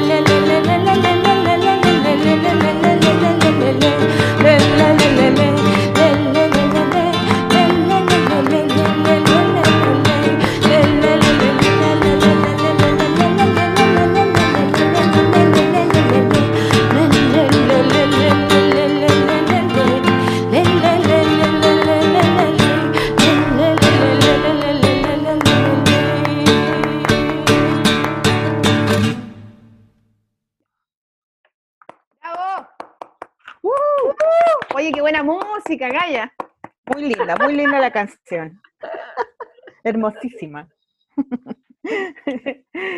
ya, mira, eh, tenemos ahora otra realidad, una realidad paralela. Volvieron, volvió el hijo de la, de la Ah, sombra. sí, ay, ay, ay, claro, claro. Estoy viendo. Entonces, claro, y la, y la hija, la guagua, se va a despertar en algún momento, entonces. No, la guagua ya está durmiendo y le están dando Ah, comida a la guagua. Ya, No, ah, ya están todos despiertos. Ya, listo. Entonces, em, vamos primero con el, con el tema del libro. eh, de qué se trata y todo eso, y después nos vamos con el tema de los abuelos. Vale. Sí, me gusta la- el interés hacia ese lugar, hacia las abuelas. Sí. No los Y todo lo que está pasando ahora con el coronavirus y la, y la vida de las personas mayores, porque son los que están más en riesgo y los Sí. que están muriendo más, ¿cachai? Entonces, mm, es un tema, ahora es un tema mundial, los adultos mayores, Sí. pero por, por, porque se están muriendo con la enfermedad. Ya, cuéntanos cómo fue la, qué es lo que, qué es lo que aparece en el libro, qué historias son las que te contaron tus abuelas que tú ocupaste para el libro. Pues a ver, yo eh, les pregunté, es decir, sobre su vida, así en general, a las dos. Una vez que yo ya quería hacer eso más largo, ya me fui con una grabadora y me fui a casa de mi abuela Maruja y le pregunté sobre su vida y intenté que ella fuera cronológica. O sea, es como ir, esto que los abuelos se van por ahí y tú les tienes que, en plan, abuela, que te has ido muy lejos, vamos, volvamos. Entonces, eh, ¿qué pasó ahí? Que primero, bueno, muchas cosas yo ya las sabía y, y- y otras cosas a mí me está pareciendo muy relevante lo que ellas me estaban destacando. Que al final eran historias que para mí pudieran ser como muy cotidianas, que decir, de- del primer plato de lentejas, cuando llegó la lavadora, pero ellas les estaban dando un valor porque me las estaban contando cuando yo les pregunto sobre su vida, pues es porque son importantes, ¿no? Mm, Entonces, eh, yo me fui con ese material y luego lo volví a escuchar. Y ahí es cuando volví- entendí de nuevo pues toda la importancia, es decir, como de lo doméstico, mm, que eso era como lo, lo más, lo que era el hilo conductor de las dos vidas. Y em, de, de las cosas de, en el caso de mi abuela Maruja, eh, también en la espera estaba muy, muy en su vida, la espera, el, el no tener como la decisión ella Mm. misma de puedo hacer esto, es como que las cosas van pasando y ella tiene que ir aceptando.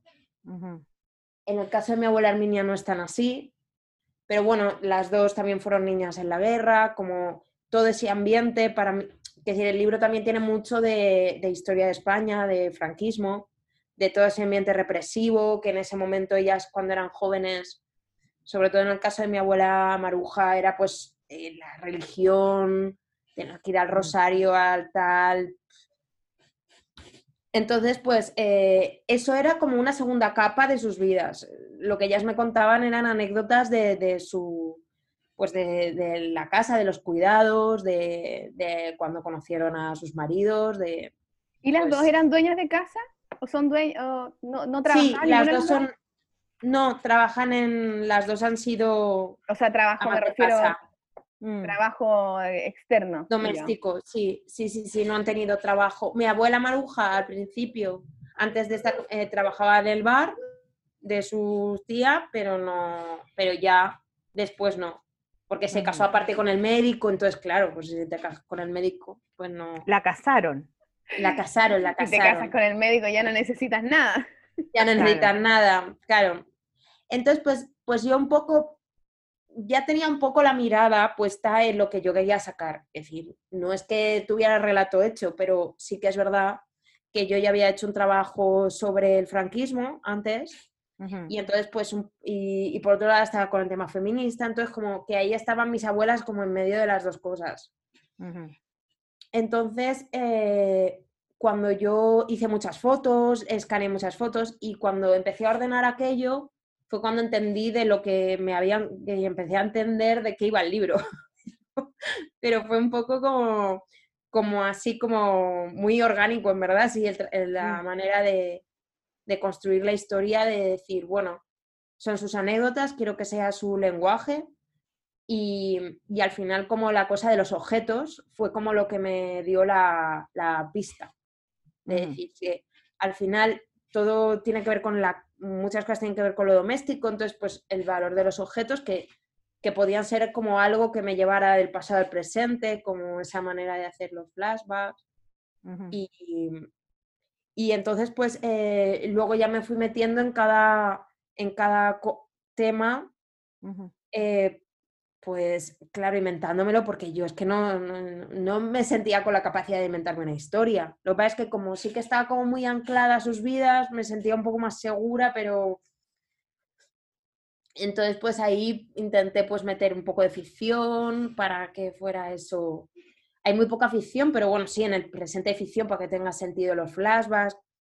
Sí, está bonito eso cuando están ellas en el presente y se juntan con las otras abuelas a conversar. Esas, esas frases que dicen que son como, no sé, un poco quejándose en una parte, dice como tanto sacrificio para esto, ¿cachai? Para nada, sí. Porque mis hijos ya no me pescan, como que no me quieren venir a ver, o etcétera. No me acuerdo específicamente qué era, pero la cosa es que Mm. ellas se dedicaron toda la vida a sacrificarse por los demás y resulta que cuando ellas ya están viejitas, nadie se sacrifica por ellas, ¿cachai? Que es como Claro. la paga, la paga de, de, de- de la, de la mujer que, que es como dueña de casa y, y esposa por sobre todo, es como gratis, ¿cachai? Como que nadie le paga ni en plata y tampoco le pagan en, en cariño ni en nada, ¿cachai? Como que cuidado. eso- sí, y eso es como la base como de la, del, del- de, de la lucha feminista también, de que, el- de que la, Mm.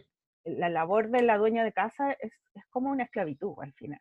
La, la, ¿cómo se. Silvia Federici plantea eso. Sí, Ella habla de eso, claro. Mm, Sí, como que sí, lo he releído hace poquito. Como no hay plata entre medio, no hay plata se entre valora. medio, no se Mm. valora y no se valora de do- todas las maneras. o No, sea, no se valora y no, no solo no se valora, sino que también se menosprecia, Sí, Sí. se invisibiliza, ¿cachai? Entonces, como cuando Entonces, al final es un abuso al final.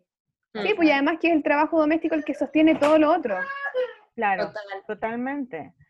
Entonces, es, súper, es, es bonito, es, son, es como que tú no estás como hablando de ese tema, pero empiezan a aparecer los temas solitos en distintas escenas, ¿no? Entonces, eso es bonito del libro, que tiene una cosa como muy femenina de, de, de contar la historia, que no es como lineal, ni como, ya, venga, te voy a contar esta historia, no, es como que tú te vas dando cuenta de cosas que pasan. ¿cachai? Por eso, por eso yo, yo cuando la primera vez que lo leí hace tiempo, cuando lo compré en Colombia, eh, yo dije, no, ella, ella, esta es su primera novela gráfica o nunca eh, ha hecho porque, es, porque la manera en cómo cuenta la historia es como mucho más de cine-arte, ¿cachai? Que como de película lineal, ¿me entiendes? Entonces, Sí, sí. eh, y como que eso me gustó porque es una manera distinta, ¿cachai? Como fresca, y tú y te acostumbras, y a la tercera página ya estás acostumbrada a la manera porque saltáis como de, del pasado al presente. Volví.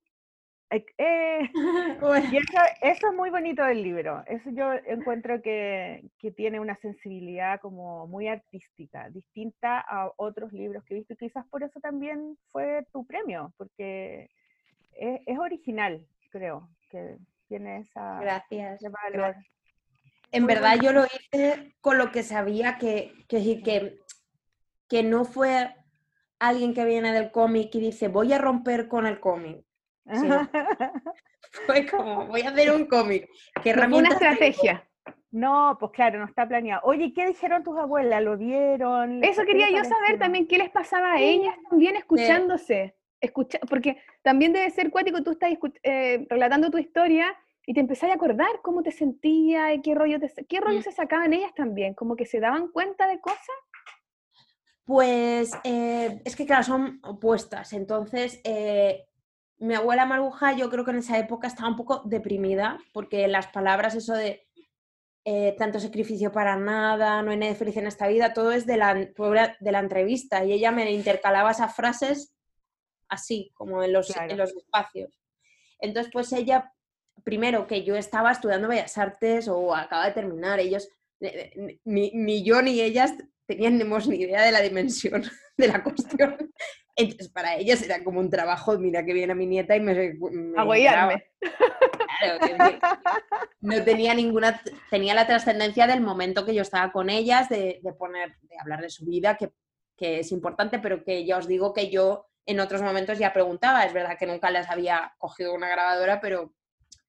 Y con mi abuela Arminia, pues es que cada vez se acuerda de más cosas, es- eso es un pozo sin fondo. Entonces, en un primer momento, pues, pues bien, es decir, es que, es que hasta que no salió, eh, ni yo lo entendía ni, ni ellas sabían qué estaba haciendo. Pues- Lo que, pasó, lo que pasó es que como pasaron varios años entre que empezó esto y salió, se pasaron como tres años, eh, por ejemplo, mi abuela Maruja se deterioró mucho. Está, ella en ese momento empezaba con Parkinson, con dependencia y, y- y ahora está fatal.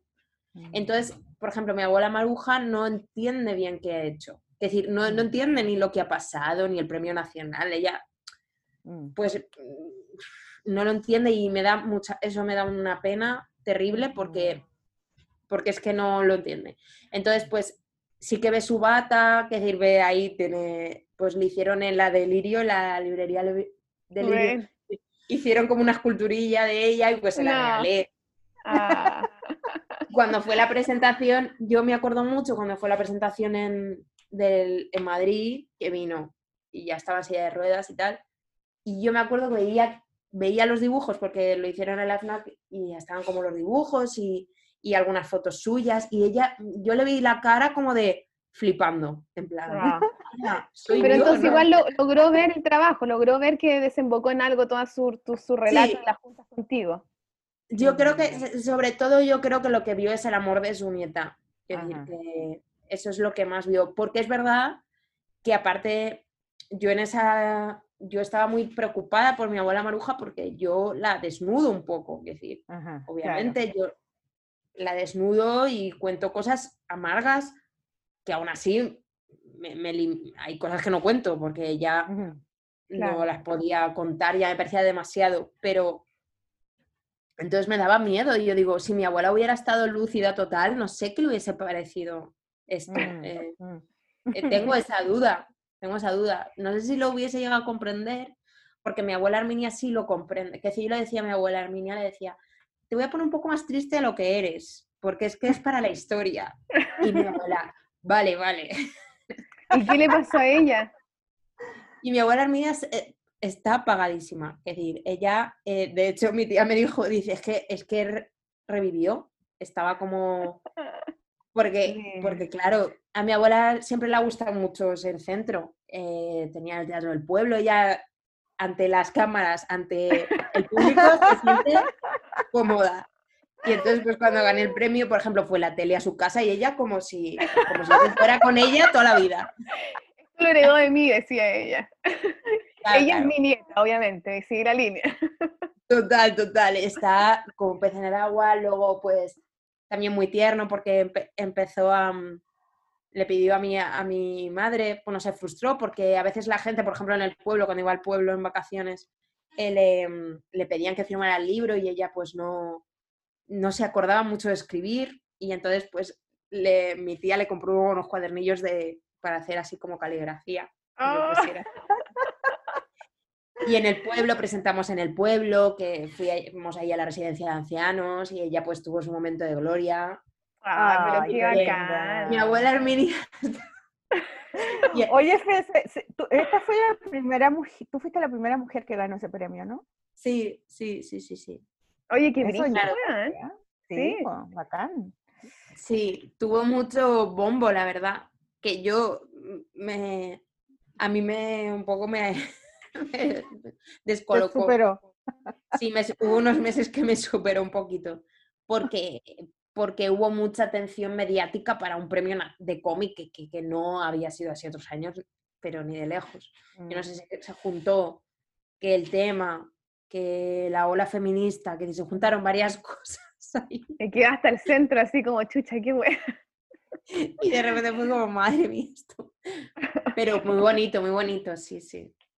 Oye, eh. Ana, ¿y cómo, ¿y cómo están tus abuelas ahora con todo la- el tema de la pandemia y con, la, con el virus? Pues mi abuela Maruja está, mm, por suerte, no está en una residencia, porque lo que ha pasado aquí en Madrid, no sé cómo será allí, pero aquí en Madrid, que es donde está más afectado, eh, el virus ha entrado mucho en las residencias de mayores y ha muerto un montón de gente que estaba en residencias porque, pues, pues bueno, porque está eso, pues están más Sí. hacinados de lo que deberían, no están tan atendidos Claro. como debían y pues es, ha corrido como la pólvora. Mm. Entonces, pues ella está con, con Tomasa, que es una, una mujer que la, que la cuidaba ya y ahora pues la sigue cuidando. y, y está con mi tío también. Pero mi tío también está cuidado, es decir, que son dos personas que, que las cuida otra Que persona. las cuidan. Sí, entonces pues yo cuando te hará dentro de poquito se ve que podré ir a verla. Pero ella, pues es que no, es que como tiene Parkinson, eh, se le ha deteriorado ya mucho el habla y la escucho, que no la entiendo ni ella me entiende, entonces hasta que no vaya, Mm, no. Eso mi abuela Maruja. Y mi abuela Herminia está bien. Justo antes de esto estuvo fatal, que de verdad que casi se muere, de hecho. Y, y ahora está, tiene 90 años, pero salió de eso de bache y está con, en su casa de Valencia y la cuidan ahí, sí la cuida mi madre, bueno, se rotan mis tíos, entonces está cuidada, está bien. Pero estuvo fatal, ¿por qué le pasó? Pues que le, es que ni yo entendí bien la cosa médica, pero algo del corazón. Bueno, que es que es muy mayor ya. Claro, claro. Oye, pero vamos, que uf, sí. ¿y qué te pasó a ti con... ¿Qué te pasó a ti con los relatos de tu abuela? ¿Te viste a ti como en algún tipo de futuro? ¿Te conectaste tú con alguna cosa como que viste, eh, no sé, como sentir como algo claro de tu herencia en ella, de la historia que tú puedes cargar? Mm, es bonito eso. Sí, es, pues es un tema, que decir, lo que primero que entendí eh, es que, claro, la tengo tan presente que, que, que decir, tan presente porque sigo hablando de esa historia, entonces creo que no me ha dado ni tiempo de reposarla, pero lo primero que sentí es como de verlas como mujeres, no verlas Mm. como mis abuelas, como, como mujeres e intentar Mm. entenderlas como niñas, como madres, como, como, como... Y entonces meterme en su piel, eso sí, me hizo como, wow, y como entender cómo había, cómo la capacidad de elegir, a mí eso es lo que más me, me tocó, ¿no? Como el pensar que yo todo el rato he tenido capacidad de elegir entre lo que quiero hacer y lo que no. Y esa generación, ni ellos tampoco, pero un poco más, pero, pero es como venían las cosas y, te iba tocando, ¿no? Mm, tenía que echarle para adelante como sea, Claro, sin posibilidad de error. sin posibilidad de error. Te tenías que ir aceptando y era, su- era sobrevivir. Sobrevivir mm, claro. emocionalmente, sobrevivir políticamente, sobrevivir so- económicamente, ¿no? Entonces, pues es que era todo tan diferente que, que no, como que, como que quizás me quité esa cosa de verlas un poco por encima. Mm, Es decir, esa cosa de que tenemos como la- las mujeres pues más de ahora, que, que, pues con estudios y tal, como de como que las valoré, Las valoraste, claro. las valoré de tú a tú, de que Mm. su, su conocimiento es tan válido como el mío, o Mm, más en, en- en ciertas cosas, como que eso sí las valoré más Mm. de lo que lo hacía, sí. Qué bacán esa wea, porque en verdad uno pasa por alto y como que decía, ay, pero ¿de qué le voy a hablar a mi abuela? Si la weona aquí me va a hablar de cómo hacer una sopa, más esa wea, no sé, como... Y hay Mm. tanta historia y tanta... Yo ya no tengo abuela. Ya no tengo abuelos hace tiempo. Bueno, también, Así pues es. además que cuando se mueren los abuelos, después tú tenías un montón de preguntas a lo mejor y hay tanto que te perdí de no conversar con ellos. O sea, para mí, mis papás son los tatas, porque son los tatas de mis hijas. Entonces, ellos son los se transformaron en los abuelos, ¿cachai? Y de hecho, yo los fui a ver porque estaba de cumpleaños mi papá y fuimos a verlo y ellos bajaron al estacionamiento y fuimos con mascarilla y guante y todo y les fuimos a dejar un regalo. ¿Y se emocionaron? Sí, se emocionaron. Fue la polla también, mi hermana Andrea con sus hijos. Y, mm, y les dejamos un regalito y conversamos. Estábamos todos súper tristes de no poder abrazarnos, de no Ya. poder, ¿cachai? Como darse un abrazo, así un beso. Pero igual nos, nos hizo súper bien a todos, porque eh, hay algunos que se la llevan, se la toman un poco más triste. Mi mamá ha estado muy triste mi hermana mayor también, como que le vino un bajón así de decir, pucha, como, ¿hasta cuándo vamos a estar así? Como, que fome no poder verlo, no poder salir, no poder caminar, como... Y, mm, y entonces, nada, pues nos juntamos como que hablamos por, por videollamada, ¿cachai? Pero yo creo que ellos están súper contentos, o sea, se pusieron súper contentos de que lo pudiéramos ver, aunque Sí. fuera dos metros de distancia y con mascarilla, que nos, no, no se te ve la boca, no sabéis cuando se estáis riendo, ¿cachai? Es muy Ah, raro. Bueno, Ana, sí, sí, es como de, ¿qué onda? No puedo creer que estemos en esta situación. Sí, heavy. Es que ¿Y tú cómo, cómo, te, cómo te ha tocado a ti, Ana, todo esto que está pasando ahí en, en Madrid? ¿Cómo ha sido?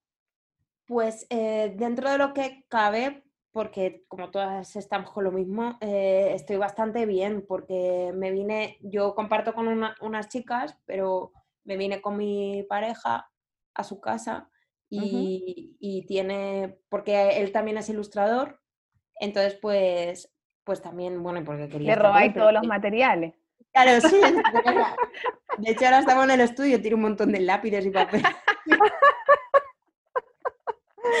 Total. Entonces, pues aquí realmente, porque yo en mi casa compartida no podía trabajar, porque yo con lo de la técnica trabajo con disolvente universal, que eso es, eso es Ah, para como- traspasar. El diluyente, Claro. claro, la piroxilina. Ah, y el Y yo me pongo hediondo. mascarilla, pero claro, no iba a, a- a matar a mis compañeras, porque yo, mi- Claro. mi, habitación es pequeñita y tendría, porque yo en Madrid tengo un estudio, pero al estudio no podía ir, entonces pues al final que iba a trabajar en el salón, eh, que las iba a matar. Mm, Entonces estoy bien, estoy bien porque justo me tocó en una fase del proyecto muy de dibujar, muy como de cadena. Claro. No... Estoy Igual iba a estar en cuarentena. Claro. Sí, es decir, como que estoy avanzando. Si me hubiese tocado en un momento del proyecto como más conceptual, Mm. seguro que hubiese sido peor, mm. porque la gente está espesa. Es decir, no es como un momento creador así que dices, uy, qué inspirada No. estoy. Es No, muy estresante. Sí, no es fácil concentrarse en la No. creatividad, eh, es más fácil hacer aseo o ver Total. tele, o sea, eh, como que mm, no, hay una energía distinta, no es lo mismo estar encerrado ahora que en otro momento cuando uno lo hace por, por, eh, por gusto propio, ¿cachai? total. Igual todos los artistas o los dibujantes somos bien como un poco antisociales porque necesitamos estar mucho tiempo encerrados, Sí. pero no es lo mismo. No, porque no No tienes tu cerveza después. Claro, No, y además no también lo mismo ahora, la obligación. y el encierro ahora también lleva un componente bien apestoso que es el miedo, po. Sí, po, Porque estar encerrado porque está ahí creando es una wea a la raja, es al revés, como una aventura, es como sin miedo. Cambio, estar Claro. encerrado por el miedo, eso es lo que te lo, enloquece, pues, ¿cachai? Muermas, po. sí, sí. No es un buen momento. Yo, todo el mundo que conozco que está como teniendo que, que ser creativo es como un desastre. Yo como Sí. no puedo. Sí, a mí me ha costado mucho. Igual yo estoy haciendo hartas clases de la universidad y, y, mm, y eso me ha ayudado como a, a enfocarme porque es obligación, ¿cachai? Entonces hago Claro. unos videos para las clases y tengo, ocupo mucha, gran parte del día en eso, ¿cachai? Me meto a internet a ver videos de artistas para poder contárselo a mis alumnos, ¿cachai? No lo haría si es que no tuviera que hacerlo, pero es algo que me, me, me gusta porque son artistas de cómic, ¿cachai? Entonces estoy escuchando entrevistas todo el rato y eso me ha ayudado harto como a, a no sentir esa ansiedad que, que, que es tan fácil de sentirla, pues, ¿cachai? Como Total. decir qué va a pasar. Bueno, o también desengancharse también un poco de las noticias, ¿cachai? De todo eso que a mí me, me encanta, me gusta ver noticias, no en la tele, pero me gusta ver internet, ver como artículos de la prensa, como de la prensa independiente, ¿cachai? Donde les creo más. Y, y como, no sé si tomé ese papel, pero me gusta hacerlo porque con mi familia nos juntamos todos los días a hablar, lo cual a mí me- resulta un poco difícil que sea así, pero creo que para ellos es como muy necesario. Entonces yo veo muchas noticias para poder contar, o sea, co- comentarlas, ¿cachai? Sí. Como- Tenéis Ay. debate. Claro, porque también lo que está pasando acá está pasando en todo el mundo, entonces creo que nunca había pasado algo así. Sí, es que es otra dimensión. Que estemos Es muy loco. tan ¿no? lejos y en la misma película es, es muy loco. Sí, es muy loco, porque siempre hay diferencia, entonces está, y uno dice, bueno, ¿qué va a pasar acá? Bueno, lo mismo que pasó allá, pues.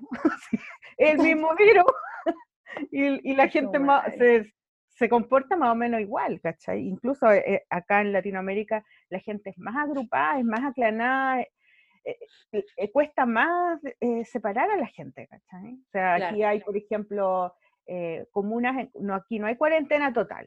El gobierno decidió una idea súper eh, original para ellos y, y- y como que les viene, a- les viene, les conviene que hacen cuarentenas por comunas. Entonces, esta comuna está con cuarentena. La mitad de esta otra comuna y el, cuarto de esta otra comuna está con cuarentena, lo inventaron acá en Chile. Entonces, tú no sabías, pasan dos semanas y tenés que ver si es que tu, tu barrio está con cuarentena o no. Es completamente absurdo, ¿cachai? Pero lo hacen para que ¿Y la, ¿Por qué hacen eso? porque, Porque el para que la virus le gusta andar economía- en ciertas comunas nomás. porque para que la No le gusta. economía no se, no se Ah, por- claro, claro. Claro, Para no dejarlo. Pero resulta que las comunas que están con cuarentena, la gente sale igual, porque tú puedes per- pedir un permiso en, en, em, en por internet a los carabineros, a los pacos, ¿no? a la policía. Y entonces te dan A el la permiso, yuta. es online. Claro, y, so- y los permisos son como de cuatro horas y está lleno de gente caminando en la calle porque van a comprar, ¿cachai? Eh, y se supone que hay que andar con mascarilla, pero nada, no todos andan con mascarilla. O sea, nunca había una, una escena donde tú miras en la calle y no hay nadie. Es como, Claro. como, como se ve en la tele, ¿no? Eh, en otros países, en otras ciudades. No, aquí como que eso no resulta mucho. La gente no pesca. Hay mucha gente que no pesca, no pesca. No, no creen, ¿cachai? Claro. Pero es, que, aquí- pasa. No, dale, dale. No, que, que aquí en, en- justo en Madrid, yo creo que en otros sitios no está siendo tan así, pero es que en Madrid ha llegado a dar miedo porque, porque la sanidad pública de España está muy bien, pero es que ha colapsado. Sí. Entonces era como, hostia, es que no, es que no, no sé, como que tenemos esa cosa de que eso va a estar siempre ahí, de repente te lo cuestionas. Es Sí, decir, no, sí. no yo, pero para gente más mm, pues de 65 o así, o 60 ya no estaba entrando Y ni la siquiera, por- ni siquiera porque ayer escuché el podcast, antes de ayer escuché el podcast eh, Radio Ambulante, no sé si la- lo Sí, conoces. sí. Ya, el último capítulo es de España y entrevistan a Gabriela Wiener, Wiener que Sí. es la escritora Sí, la conozco, ¿no? conozco. Que vive en ¿La Madrid. conoces? Ella, ella, ya. Bueno, y ella vive con su esposo y con su esposa, o sea, como que tienen un trío y tienen dos hijos.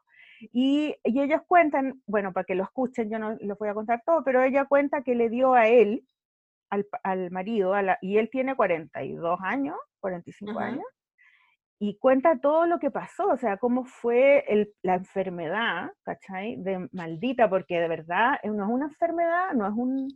La neumonía es heavy, po, porque no podéis respirar, ¿cachai? Y, y el tipo como que eh, esperó hasta que casi se murió para poder ir al hospital, y dice que el hospital estaba lleno de gente, de personas adultas y de todas las edades también, en los pasillos, esperando sentado en silla, en el suelo, ¿cachai? Tosiendo, todos tosiendo, tosiendo, tosiendo.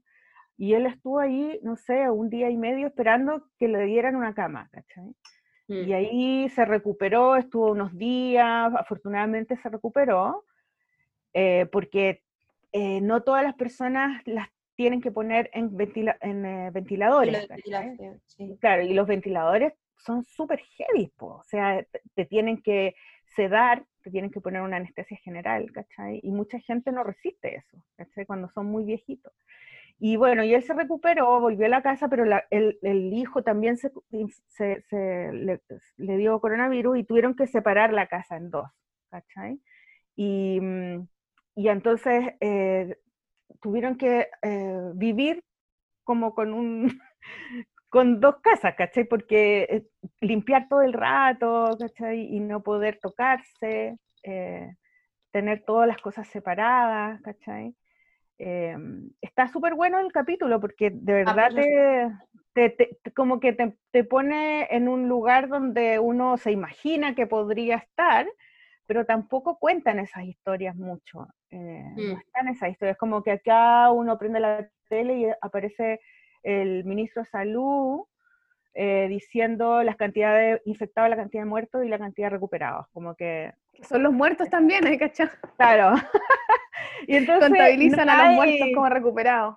Claro, y como que están todo el rato tratando de decir que lo están haciendo bien, pero, pero yo creo que la mejor manera de que uno se cuide es escuchar eh, historias de personas que, que, que han tenido la enfermedad o que les ha tocado estar en un hospital o que han visto eh, qué pasa en la salud de la gente cuando se enferman, ¿cachai? Como que ahí la gente dice, oh, en realidad me tengo que cuidar, pero como no es, como si no te pasa a ti, si no le pasa a alguien cercano, como que te podéis olvidar porque no lo estáis viendo, ¿cachai? Claro. Por eso encontré súper bueno el podcast, por si lo quieren escuchar. Ah, pues lo escucharé. Radio sí. Radio, Radio Ambulante. ambulante, sí. Sí, Sí, sí, es muy bueno. Es muy bueno. Radio Oye, Ambulante. Ana, ¿y en qué estás ahora? ¿Cuál es el proyecto que te tiene así como máquina? Pues estoy con, con un proyecto que no tiene título todavía porque no conseguí, no he conseguido darle un título, eh, que habla, eh, empecé pensando que iba a hablar del turismo, luego cambió, que decir, el turismo está, pero al final todavía no sé muy bien cómo explicar de qué va a ir, creo que cuando lo termine lo entenderé mejor. Pero es, es sobre el territorio que hay que os hablaba de Valencia, de, bueno, de la costa del Levante, Ujú. y, y es como, como ese territorio ha evolucionado desde, desde los 60 hasta ahora, pero a través de, de una familia. Y al final habla de muchas cosas, sobre todo como del, de cómo entró el capitalismo en España, eh, pues mucho a través del, del boom inmobiliario, del turismo, de... pero al final es como cosas que han pasado en muchísimos sitios Sí. lo lo de la gentrificación. eh. Entonces, eh, hago ahí un, un mezcla, un mezcla de cosas, pero al final el protagonista realmente es el territorio. Aunque pongo Mm. personajes, para mí el protagonista de esta historia es el territorio. Es la arquitecta que hay en ti. Es Claro. la arquitecta, la arquitecta. Puede ser, Sobrevive. eh, mira, eso no, eso no lo había pillado. Eso no lo había pillado. Y ese era la- el, el tema, un poco el tema de esa exposición que, que hiciste, ¿verdad? Como ese premio que te ganaste al principio.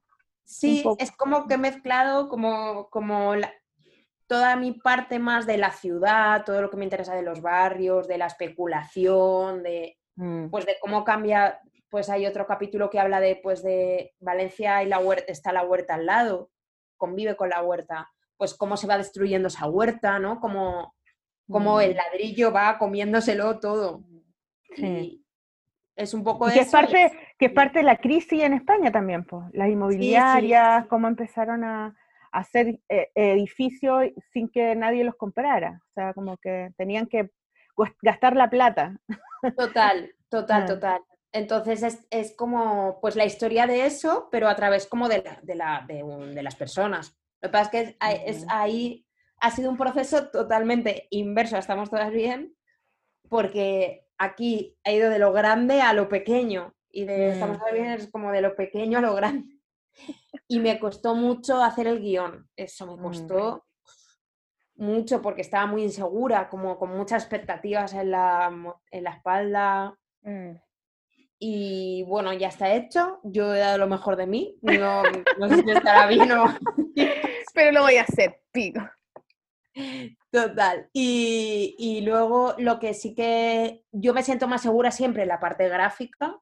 Es, una, es un terreno que me siento más segura y ahí estoy contenta. Es decir, conforme lo voy dibujando, digo, ah, esto me Se va gusta. firmando, claro. Mm. Sí, lo que me Se va da más cojera es la parte de, la, de cómo está armado eso. La estructura, que es la parte, bueno, es que es complicado, Sí. obvio.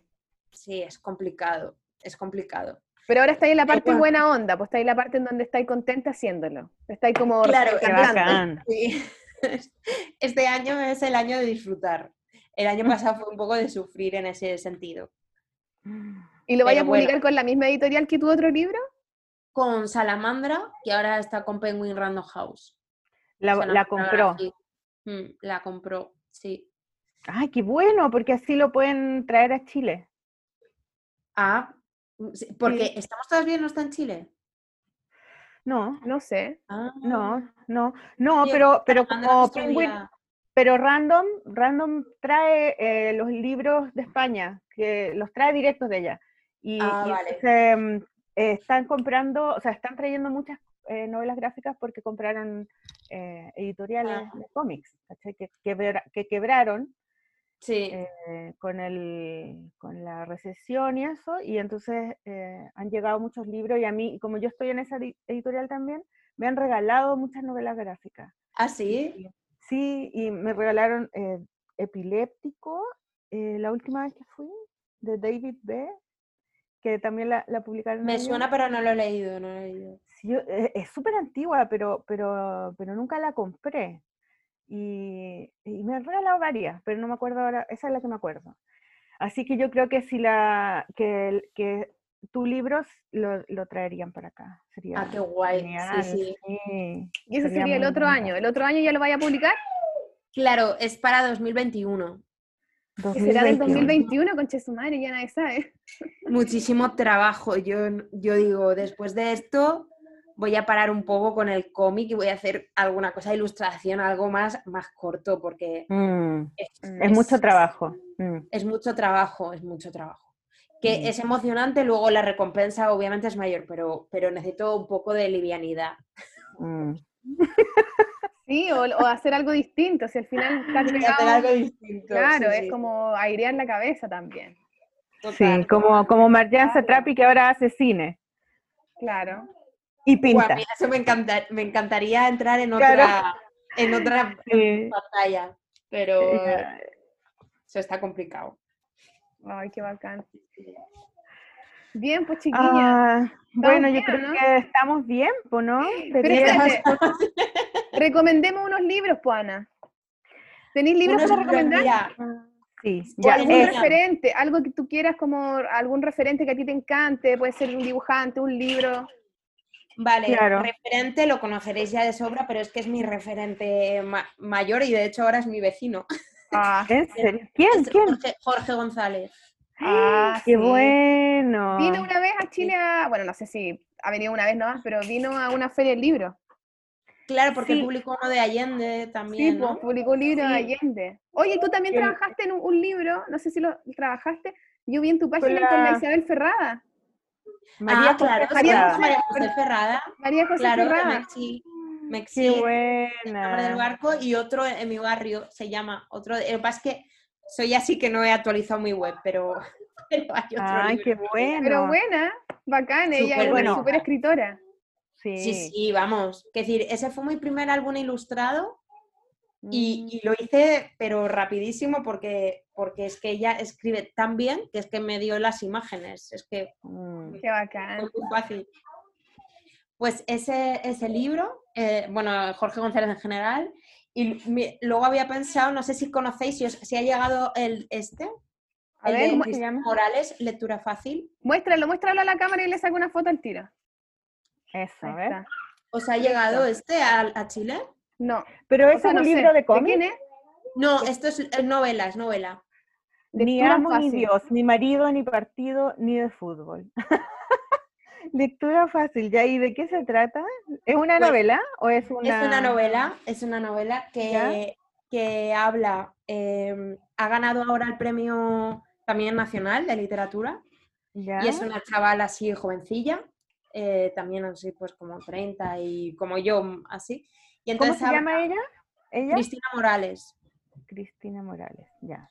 Y es de, está situado en Barcelona Ajá. y es, eh, las protagonistas son como cuatro discapacitadas, que si discapacitadas como las llama el Estado, ¿no? Como que tienen eh, pues de discapacitación mental. Entonces el Estado tiene la tutela de estas mujeres. Entonces es como, es súper divertido, es como cuestiona eh, todos los aparatos de poder de, de, de quienes pues a una la quieren esterilizar, pues todo el, el hecho de que tenga una tutela, pues hablan de sus relaciones sexuales, es decir, es como muy irreverente, pero a la vez muy, muy profundo en lo que está contando, ¿no?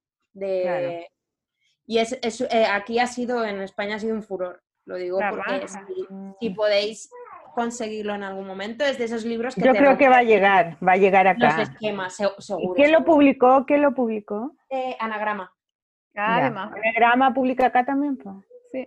Argentina ha llegado, o seguro, porque esta, esta tía yo la vi en una charla en, Ar- en Buenos Aires, pero Ya. me extrañaría bacán. que no llegara este libro. Me extrañaría. No, yo creo que va a llegar. Pasa es que ahora, ahora están cerradas las librerías.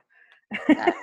Oye, Así eso yo que, quería decir, yo quería decir igual que a propósito de los libros y todo, aprovechemos, yo creo que en la cuarentena, tantos negocios que están yéndose a la chucha, tanta gente que está Total. perdiendo su trabajo o viéndose muy complicado, y es un momento también para apoyar esos, esos negocios, Sí, entonces para que pidan súper buena libros idea. las librerías que quieren de sus barrios, hay muchas que están haciendo delivery, las que leo, están haciendo la, la Gato Pez también está haciendo, que es una librería de acá, eh, las Basaliza, bueno, todas las librerías que uno quiera tratar de seguir, eh, no sé, pues apoyando y también apoyar a, los a los negocios chicos como lo- las cafeterías, eh, los restaurantes chicos, cafeterías.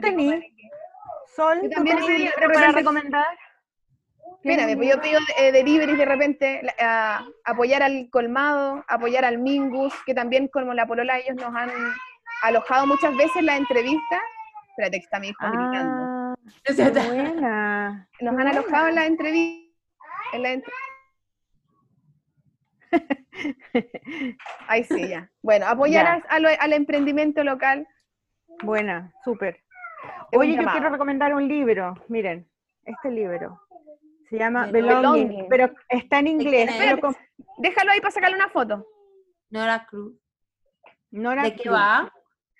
Eh, es un libro que compré en, en Nueva York cuando fui con mis hijas en enero y lo compré en la librería, no, no sabía quién era, no sé, pero mira, es tan bonito. Es una memoria, como también me, me acordé de ti porque eres una Ah, memoria de la, de la historia familiar de ella, porque ella es alemana pero vive en Nueva York, y entonces tenía toda una sensación como de culpa muy grande con, con los, con los nazis y todo. Entonces ella empieza a hacer como una investigación de su familia que está en Alemania, lo- los abuelos, la familia, los tíos, y es una historia que nadie cuenta, todos como que no hablan de ese tema, eh, y, ella decide eh, investigar y, y ir a, a Alemania y eh, entrevistar a las abuelas, a la tía que están enojadas con el papá, que no se hablan, eh, y descubre que tiene, que tiene un tío que murió que era nazi, ¿no? que era como de la juventud nazi, murió muy joven. Y entonces empieza a descubrir cosas, le pasan cajas con fotos, y hace una, un trabajo de investigación como un poco policial con, con su familia, eh, y está súper bonito porque ella es también es ilustradora de, de libros de niños, y entonces tampoco tiene mucha, eh, sus, sus dibujos son más, más bien así, ¿no? Son como, como Sí. mm, con un estilo medio me como alemán expresionista. Total, me encanta, me encanta. Y, y, es- y- y también pone fotos, ¿cachai? Pone cosas históricas, sale ahí eh, eh, Sí. el, él. Eh, hay, por ejemplo, esto que está súper bonito, que es como el cuaderno de este sobrino, que, o sea, de este tío que se murió, de cuando era Hostia. chico. Y está escrito con, claro, con una letra que, como con, plumi- con pluma, con una letra súper como ordenada y perfecta, y con las suásticas de colores, ¿cachai? Loco, Y sí. todo esto, esto e- ella lo encuentra y por supuesto que la familia no quiere que ella ha- hable de este tema, hay fotos también. Es muy bueno el libro, me lo leí en, en dos días porque igual es gordito, pero me acordé mucho de tu libro, o sea, como que dije, mira, esta de, de indagar eh, en el pasado de la familia, eh, por un tema también de, de- de sanidad tuya, ¿cachai? Porque tú- uno necesita saber qué pasó, ¿cachai? Para revalorar lo que, lo, a tus abuelos, para entender de dónde vienes, ¿cachai? Y como, eh, como un acto de, mm, de, de perdón también, ¿cachai? Porque muchas cosas, las cosas que no se cuentan, que son los secretos familiares, no se cuentan por, por vergüenza pues, también, ¿cachai? Entonces la vergüenza es como que ya, si tú sabes, entonces tenés que perdonar a los que hicieron eso, o perdonarte a ti misma o a tus padres. Y me pareció súper bonito, no sé si lo van a traducir, es un poco difícil porque tiene caleta de texto, pero es un súper bonito libro, me encantó, me gustó mucho. Y ella hace también animaciones, vive en Providence o algo así, es profesora de la Universidad de Ilustración. Y está hermoso. Ese libro quería eh, recomendar, si, no sé si va a llegar, pero por último, eh, si alguien lo quiere buscar por internet, Me, lo- Belonging. me- me acuerdo que me lo comentó mi editora. Ah, este- ¿viste? Nora Cruz. profesor de- Sí. National Book Critics Circle Award winner. Se ganó un premio. Está re bonito, súper lindo. Ese es lo único, bueno, he leído más libros, pero eh, lo quería, quería, quería recomendar este porque se parecía un poco al tuyo. Tenía que ver. Qué bien. Pues lo buscaré, lo buscaré. A ver si llega a. España. ¿Y tú, Sol, tenía algún libro? Ah, no, o sea, me, estoy, me empecé a leer uno que no me gustó, pero es de novela, no de cómic. No tengo ninguno de cómic. ¿Cuál leíste que...? No sé, es que no lo voy a decir porque no me gustó y lo voy a parar de leer y ahora le encargué a la Gladys, ¿Ya? Gladys Bustos, Ah, eh, la Gladys. le ¿ya? encargué dos libros para leer. Ya, feministas. Sí, Ya. uno de las brujas y otro de la Virginia Woolf, que nunca leí un libro de la Virginia Woolf, así que dije, bueno, ahora lo voy a hacer ¿El cuarto propio? en cuerpo Oh. propio. Ah, qué bacán. Así Ya, que después nos contáis cómo te fue. Sí, Ya, voy a bonito. que no me gustó, mala onda. Este libro no lo lean. Claro, no, nada que ver. Pues si no, No, tiene no, nada no. bueno que decir, mejor no lo diga, ¿para qué? No, no, no. No hay necesidad. que, sí, ¿para qué? Oye, bueno. Bueno. entonces pongamos la música y agradecer a la Ana mucho. Sí, bueno, pero yo creo que podríamos hablar un poquito, chico, de lo que pasó en internet ayer, Sol. Me querís develar, weona. ¿Qué pasó? No, yo creo que hay que decirlo. Es que la Sol subió un dibujo de bicharracas, que sale una mujer gorda que está tratando de salir de una casa como que se está reventando. ¿Y Espera un cuál es el segundo, voy a, voy Cuenta tú, pélame, pero yo- un segundo. Ya, espérate. Entonces, en el cómic aparece una, es- que es un personaje de su cómic Bicharraca, ¿ya? Ajá. Que este cómic de tres niñas que son como feas, feas, negra y peluda. Son como tres niñitas de colegio que son como las, las que no, no, no califican como la niñita perfecta, ¿cachai? Que fue el primer cómic que yo leí de la Sol. Ahí cuando me enamoré de ella y como dije, esta galla es lo máximo.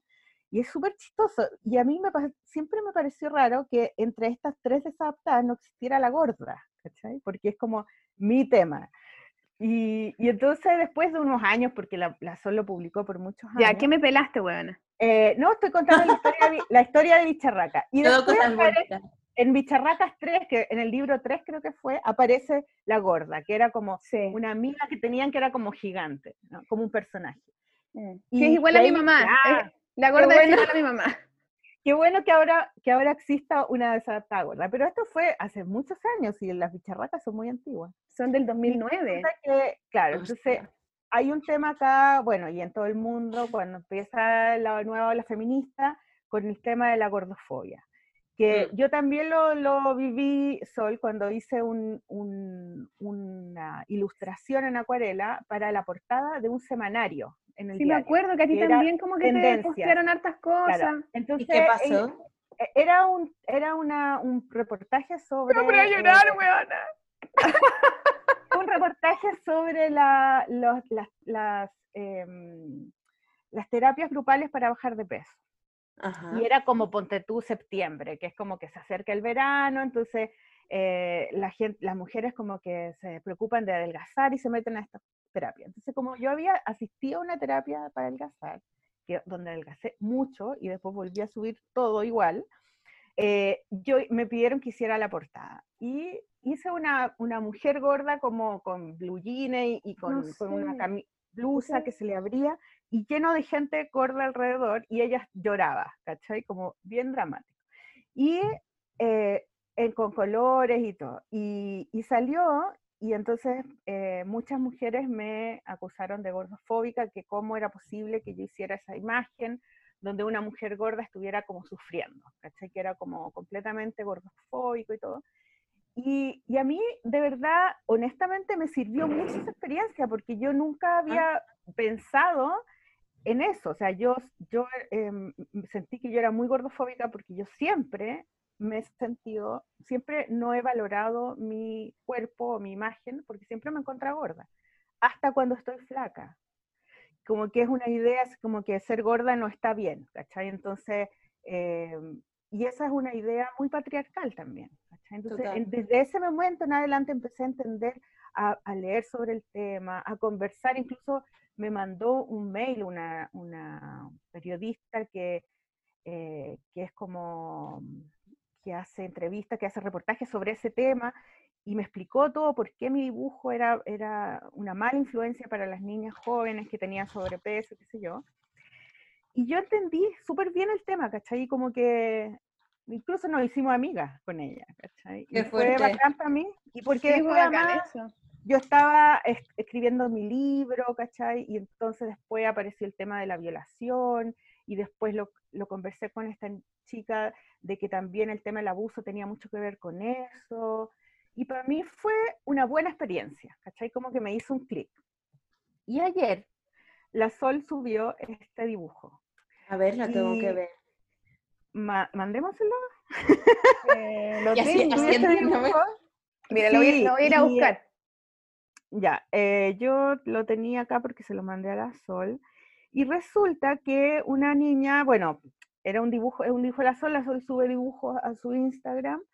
Y resulta que una niña le pus- puso, mira, esto tiene no sé cuántos likes y, y esto es muy gordofóbico. O sea, la imagen que subieron, ahí te la voy a mandar, mira. Eh, la Polola 100, ahí está. ¿Aló? Ese es el, es el post, hola, Ah, el que pone la chica, y ahí está el dibujo, claro. ¿Qué Vale, dice? sí, Dice, ya lo he visto. dice, tranqui, tarde o temprano podremos salir nuevamente. Mm. Y ella dice, no, las que puedan, claro, porque ya hemos comido tanto que no sé qué. Sí, sí, Pero sí. también, Sí, yo, También y esa ¿sabes que el remate, en verdad mi remate original, ¿sabes qué iba a hacer? Yo iba a poner maldita Conia Churra, porque la Conia Churra es una niña que hace como muchas recetas y yo estoy pegada con ella y me he comido todos los panqueques, toda la wea. Pero dije, no la quiero involucrar, nada que ver, capaz que haga, ah, capaz que haya algún problema. Puta, peor la wea. el, pro- el problema fue para ti directamente. ¿Y tú cómo te la has vivido, Sol? No, nunca me había pasado, weón. Como que a todo el mundo habla que le pasa esa cosa, a mí nunca me había pasado. Y de repente me empiezan a sonar notificaciones, weá. Oye, puta la weá, que no sé qué, que eres gordofóbica, ándate a la mierda. No, sé, no así, pero como súper agresivo. La gente se pone chunga, sí. Muy, muy, muy chunga, sí. Y sabéis que nadie, heavy, ninguna, ninguna me mandó un mensaje interno, como, bueno, eh, ¿sabes Ya. qué? Me parece que, ¿cachai? Como nadie quiso dialogar, todas eran como... Como "Tírenle hacer pública la rabia, claro. ah, tienen la claro. otra, y yo así, ah, De acusación.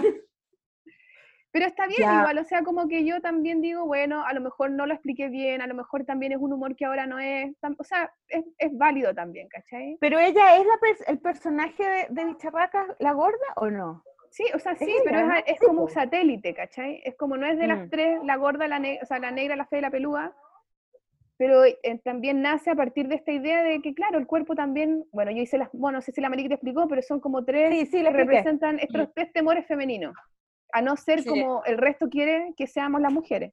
Y ser Los gorda tres también temores da- Los tres temores tuyos, porque nunca Claro, míos. Y como yo me sentía de chica, ¿cachai? Ser negra, fea y pelúa, ¿cachai? Como que era mi weá. Es, es como yo viví un poco mi propia femenidad. Como Mm. esos Mm. demonios que tuve que vencer. Y que todavía tengo que vencer en realidad, ¿cachai? Pero, y ser gorda era también un tema, ¿cachai? Y, pero se me ocurrió después, entonces después la metí. Y para que las bicharracas Cuando me no conociste a mí, cuando me conociste.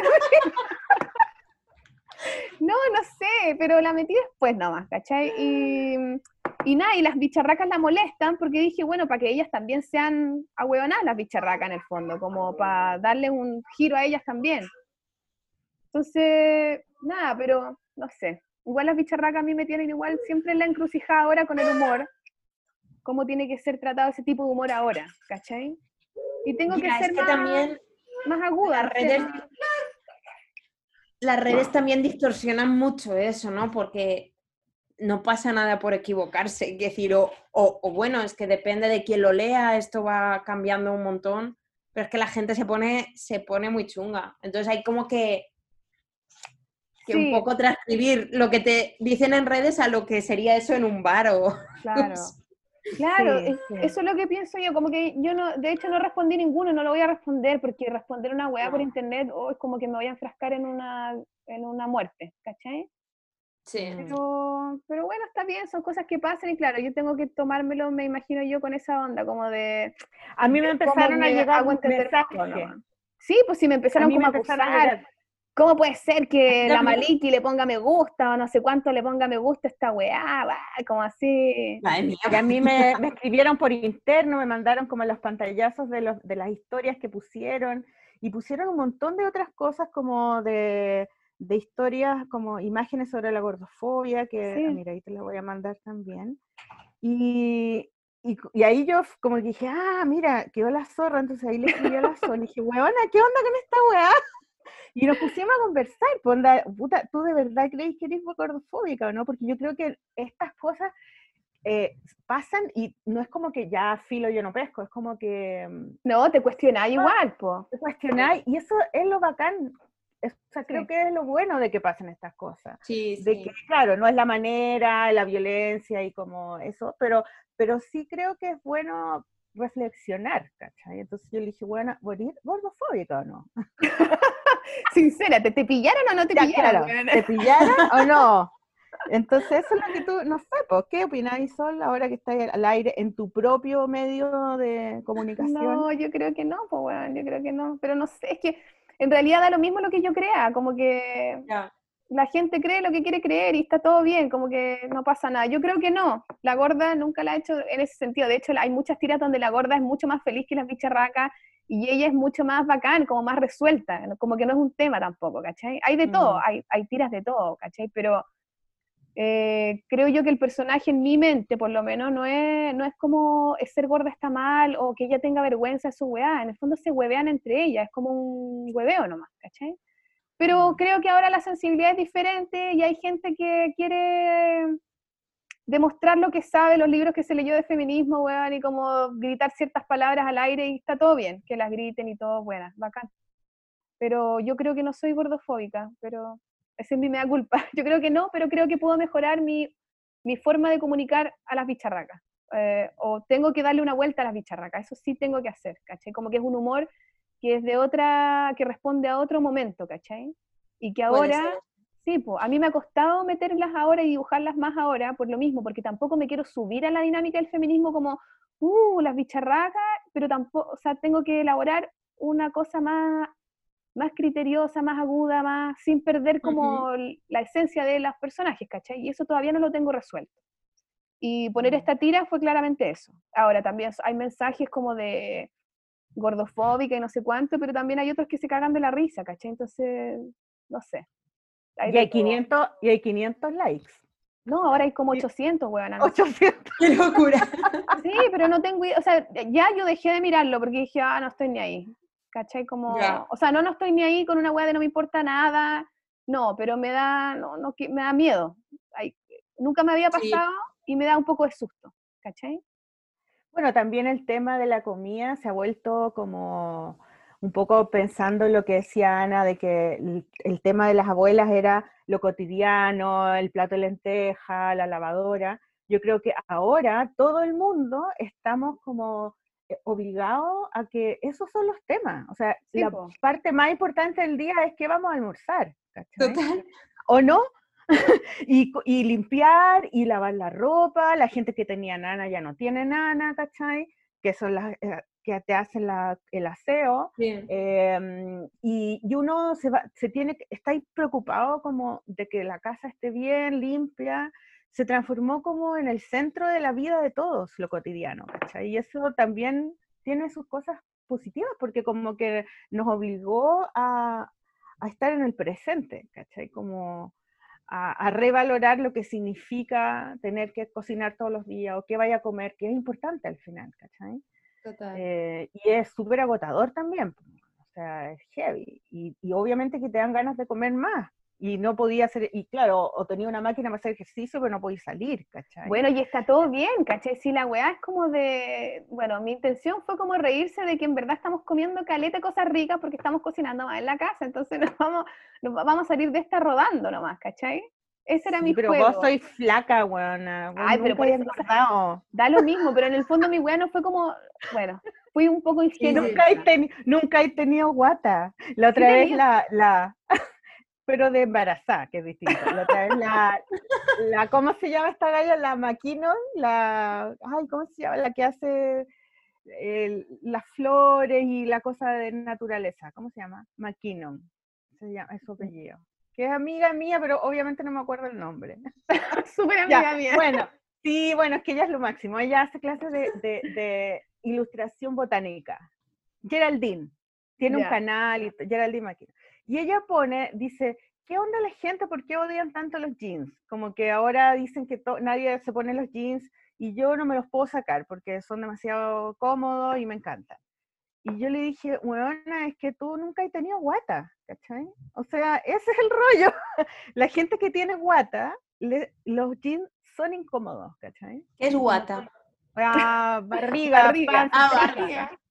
tripa, no sé. Y, y si nunca he tenido ese problema o nunca he tenido esa realidad de que tu cuerpo es- sobrepasa las tallas, no entendí el problema, ¿cachai? Y ella, ah, me puso como que, ¿cachai?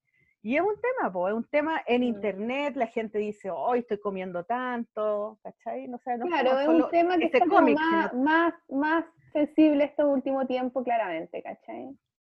Claro, pues y es un tema de cada persona también. O sea, Sí. para mí la gordofobia es un tema mío, más que social, ¿cachai? Como que yo tengo que superar mi propia gordofobia para poder aceptarme a mí misma si es que mi cuerpo, ¿cachai? Básicamente es eso. Como que yo no quiero verme gorda porque encuentro que es terrible ser gorda, entonces eso es lo que yo tengo que, que ver, ¿cachai? Como tengo que dejar de, sen- de sentir eso porque así nunca, si no me voy a odiar a mí misma, ¿cachai? Y, no, y eso no es bueno. Entonces yo creo que la gordofobia, más que, O o sea, sea, claro, es un tema. obvio, Yo no es un de tema de cada persona, claro. Pero Dice, "Ay, ojalá también- que la ropa me quede cómoda nomás y no volver a ponerme pantalones tranquilamente nomás, pero no, para mí nunca es un tema como de belleza, de weá, yo no soy así, pues weona, o sea, mírame. pero porque como- tú no eres gorda, pues bueno, porque nunca he tenido no, ese gorda ni nada, tema. en el fondo con esta idea de la, de, de la norma, ¿cachai? De la norma en cuanto a belleza, en cuanto a millones de cosas que se nos impone a las mujeres, po. Sí, pues, es un gran tema, yo Sí. creo. Pero yo, por ejemplo, con- tengo amigas que tienen, bueno, yo misma he estado obsesionada con el cuerpo sin estar gorda, que si yo tengo amigas absolutamente eh, odiando su cuerpo y Mm. que las ves y no digo que sean 90, 60, 90, pero no Claro. sé, no están nada gordas, no tienen nada de sobrepeso y es como algo que trasciende, que que Sí. obviamente afecta mucho, el estigma Mm. social afecta a la gente que sí que es gorda, pero que está en la mente de todas. Exactamente, esta es la- Como y da lo mismo que seas gorda o no seas gorda, ¿cachai? Es como que la hace que te siempre te, va a molestar, siempre te va a Mm. Pero molestar ¿sabéis qué otra cuerpo, cosa? Yo cuando, cuando leía tu libro, Ana, eh, veía la- los dibujos, que algo que me pareció muy, muy fuerte y distinto y original fue eh, dibujar el cuerpo de una mujer anciana, ¿cachai? Las manos con Sí. las arrugas. Oye, sí, qué rica tiene un estigma. No es solamente eh, la gordura, es, es el tiempo en tu cuerpo, ¿cachai? O sea, las Mm. arrugas y las mujeres que se operan y que se ponen botox y todo, y dibujar a la abuela que tiene un cuerpo redondo, sin las curvas, no hay cintura, ¿cachai? Es como la patita hinchada, ¿cachai? El, la doble pera, las arrugas la- en las manos, las tetas cuando ella se agacha y tiene, se, se va a poner sostén y tiene todas las arruguitas en las tetas. De hecho, se lo mostré a mi hija. Le dije, mira, mira esto, ¿cachai? Como que uno nunca ve eso. Mm. Es como cuando, a- cuando en el cine hay una escena de sexo de abuelos, ¿cachai? Como que Sí. es un tema, ¿cachai? Entonces, La también vejez es un tema, pues, un tabú. Nadie Es- quiere hablar de claro, eso, nadie quiere llegar allá, el todo el mundo o sea, no es solamente que uno no, quie- no se interese en las, en las abuelas porque, porque, están, porque, porque, porque están gagás, sino que también hay un tema, creo, que es inconsciente, que es el tema de que la mujer vieja es Sí, como sí. que ojalá no exista, ¿cachai? Porque nadie quiere llegar a vieja o nadie la invisibilizan. Entonces, por eso yo creo también que tu libro es importante por ese tema, porque revisibilizar a la mujer eh, vieja, su cuerpo, sus sus pensamientos y todo, es importante porque no, no, la sociedad no lo hace eso, porque, porque el patriarcado eh, eh, mm, invalida a la mujer anciana, ¿cachai? Bueno, la inva- invalida a la mujer, pero ya la mujer anciana no sirve para calentar al hombre, entonces no, no existe, ¿cachai? Eh, no hecho- sirve para, para modelar la ropa, no existe, ¿cachai? Entonces eso me gustó mucho de tu Mm. libro, que te pone en otra posición. de hecho, a mí me ha pasado con este libro que me llegue, por ejemplo, pro- mm, varias propuestas de instituciones, que decir, como cosas, propuestas potentes, eh, por ser, eh, porque ahora se ha puesto como en el mapa, ahora todo el mundo quiere ponerse el pin, sobre todo en el sector cultural, ¿no? Y entonces, pues me han llegado cosas como muy locas que es como, no me tocaría esta propuesta a mí, que soy, acabo de aterrizar, por mucho que lo haya hecho bien este proyecto. Y en uno, por ejemplo, que os lo voy a contar porque en verdad no va a llegar a sus oídos, eh, fue una propuesta del, Prado y- y- y me, quisier- me pedían que no la hice al final, pero querían que la hiciera yo por, bueno, pues por mujer y joven y, y al final era como, ¿y por qué no cogéis a una? Porque esta iniciativa siempre la habían hecho como hombres y, mayores. Y era como, ¿y por qué no cogéis a una mujer mayor? Es decir, ¿por qué tiene que ser mujer y joven? Porque no puede ser una mujer que ya estaba y es mayor. Y es como, es que quieren las dos cosas. Que decir, hombre puede ser viejo y tener reconocimiento, pero Mm, mujer claro. mayor ahora es como, Ya venga, lo sí, pasaste. feminismo, pero, pero de chicas Pero jóvenes, hermoso. Feminismo hermoso. monas, sí. Claro, claro, es que es, es todo, está todo ¿Pero ahí. qué tenías que hacer en ese proyecto? ¿Qué era? Pues eh, me proponían hacer un cómic. Es decir, era una cosa gorda y, y- y- y tuve que rechazar porque se me iba de, se me iba. Es decir, Mm, era como, es que es, es demasiado, es que, es que moriré en el intento. mm, Un cómic sobre el arte. Sobre una exposición que había de, de Goya, que es decir, una, una locura, una Mm. cosa muy gorda. Y, y fue maravilloso, es decir, la propuesta genial, pero tuve que rechazarla porque me venía grande, no, lo siguiente. Y dije, jolín, pues yo creo que esto es una propuesta más de una persona que tiene una carrera ya de autora, ¿no? Como que ya sabe manejarse en diferentes registros. Yo, yo no sé. A mí este proyecto ahora me viene grande. Y, pero con este ejemplo me han pasado otros así de, de decir, ¿por qué no coges a una mujer mayor? Es decir, pues que ahora quedas bien en todos los lados. Es que es increíble. Es la juventud, sí. sí, sí, Sí, pues, es heavy eso. Bueno, eh, ya ahí veis, Sol, pues ahora vaya a tener que hacer otro cómic. Una... No, no sé, si ya bueno, así- ayer quedé traumatizada y ahora ya no sé qué subir, como que siento que hoy no sé, como que abrí una ventana y ahora ya no sé cómo cerrarla, no sé, creo que lo voy a olvidar nomás. A lo O mejor puedes como dejarlo reposar un poco y ver. Sí, bueno, ahora estás hablando del tema y está bien y la gente puede escuchar el podcast, o sea, tampoco que Sí. te quedaste callada.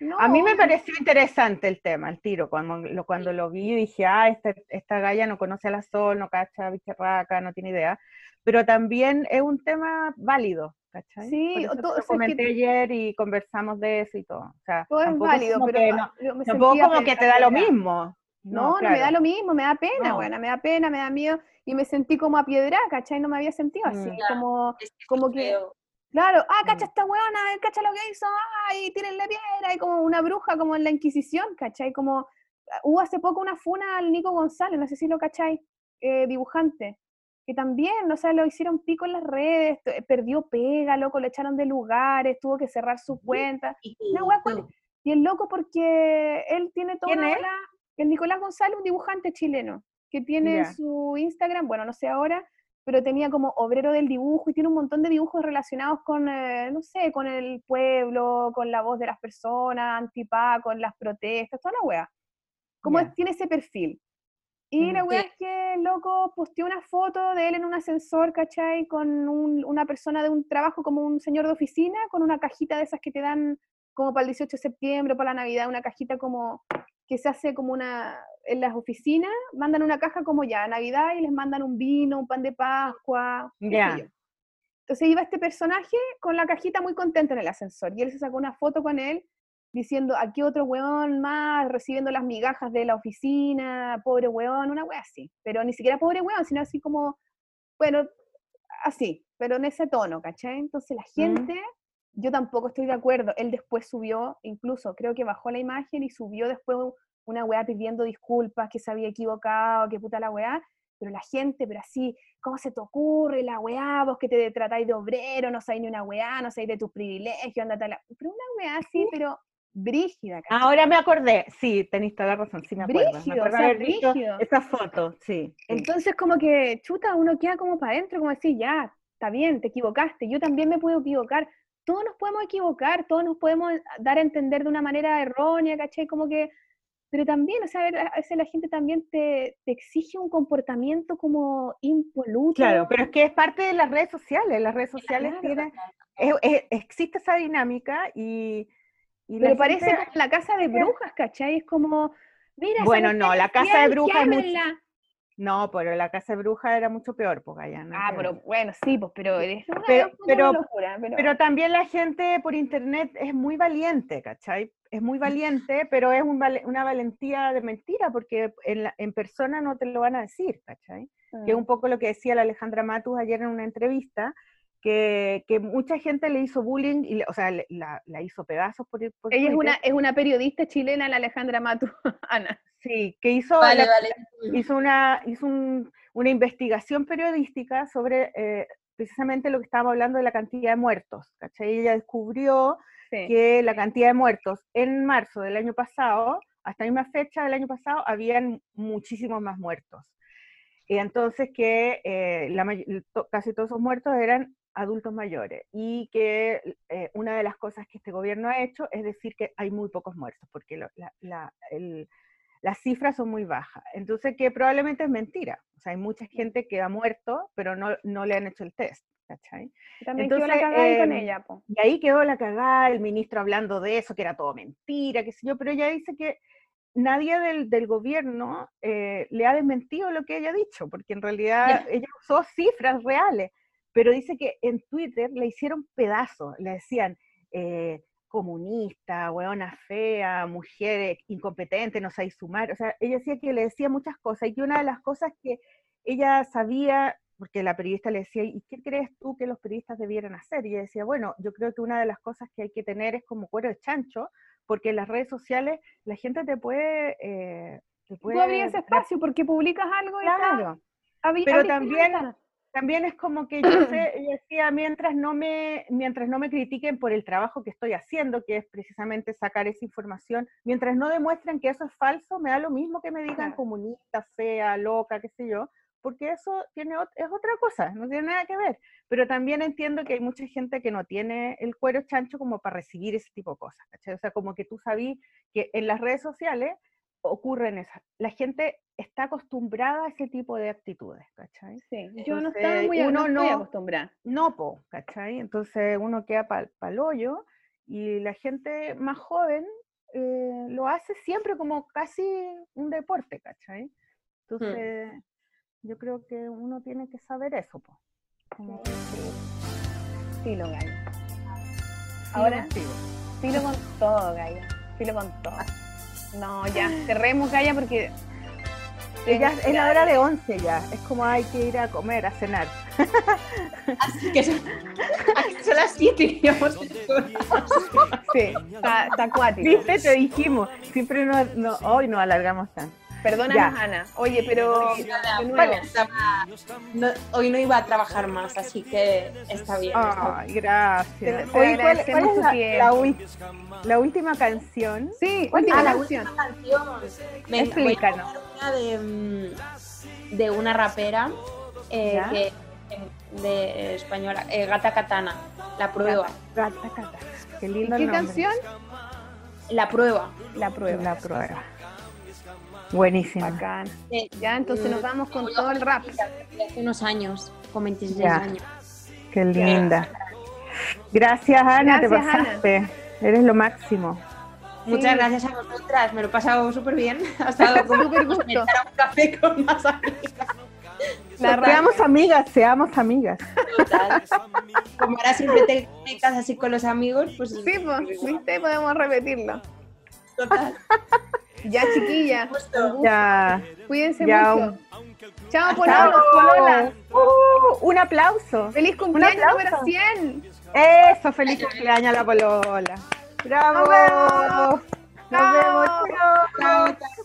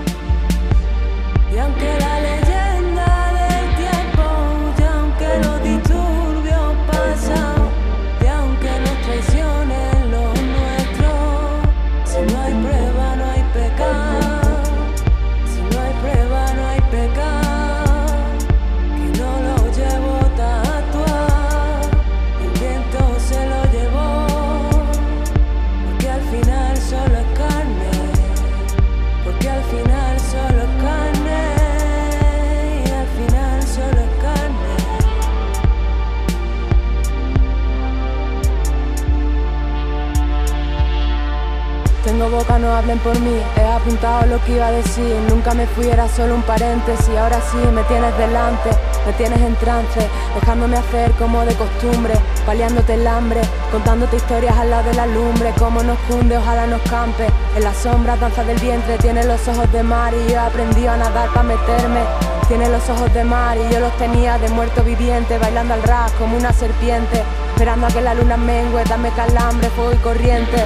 Te hago los trucos de siempre, que me suba un pegaso y que arranque, que para algo se inventó septiembre. Cada martes cadena perpetua, cada letra mendecua, himno que embauca. No le temo al fracaso, ni mucho menos le temo a las parcas.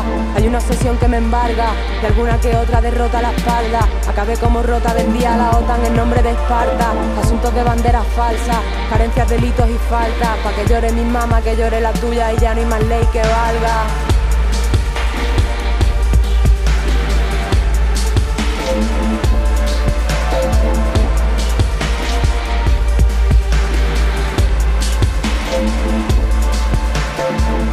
Infierno buscando una prueba, me encierro en mi alcoba. Prefiero las sogas, sonas como suenan ahí fuera. Los grupos de ahora tampoco soy nueva, ¿sabes? Protejo lo mío como una leona, aunque si lo hago suave. Sé de algunos mitos que se te desploman, se te descuelgan todos los diplomas. Escucha a los primos, estamos en antena. No ves, inspiras a coma, escribo mentiras que valen al gramo. A parafina me saben las manos, cosas finas lo que hace esa nena. Poca broma, rollo sodoma, aroma, vainilla, crema de avellana, algo de canela. Díselo Ana, que me discutan, ya no hay mañana. Se me están sublevando las ganas. Al final bailaré bulerías gitanas, perdí en la calle con cara de buena. Como si no supieras nada, como si comieras arena. Oh.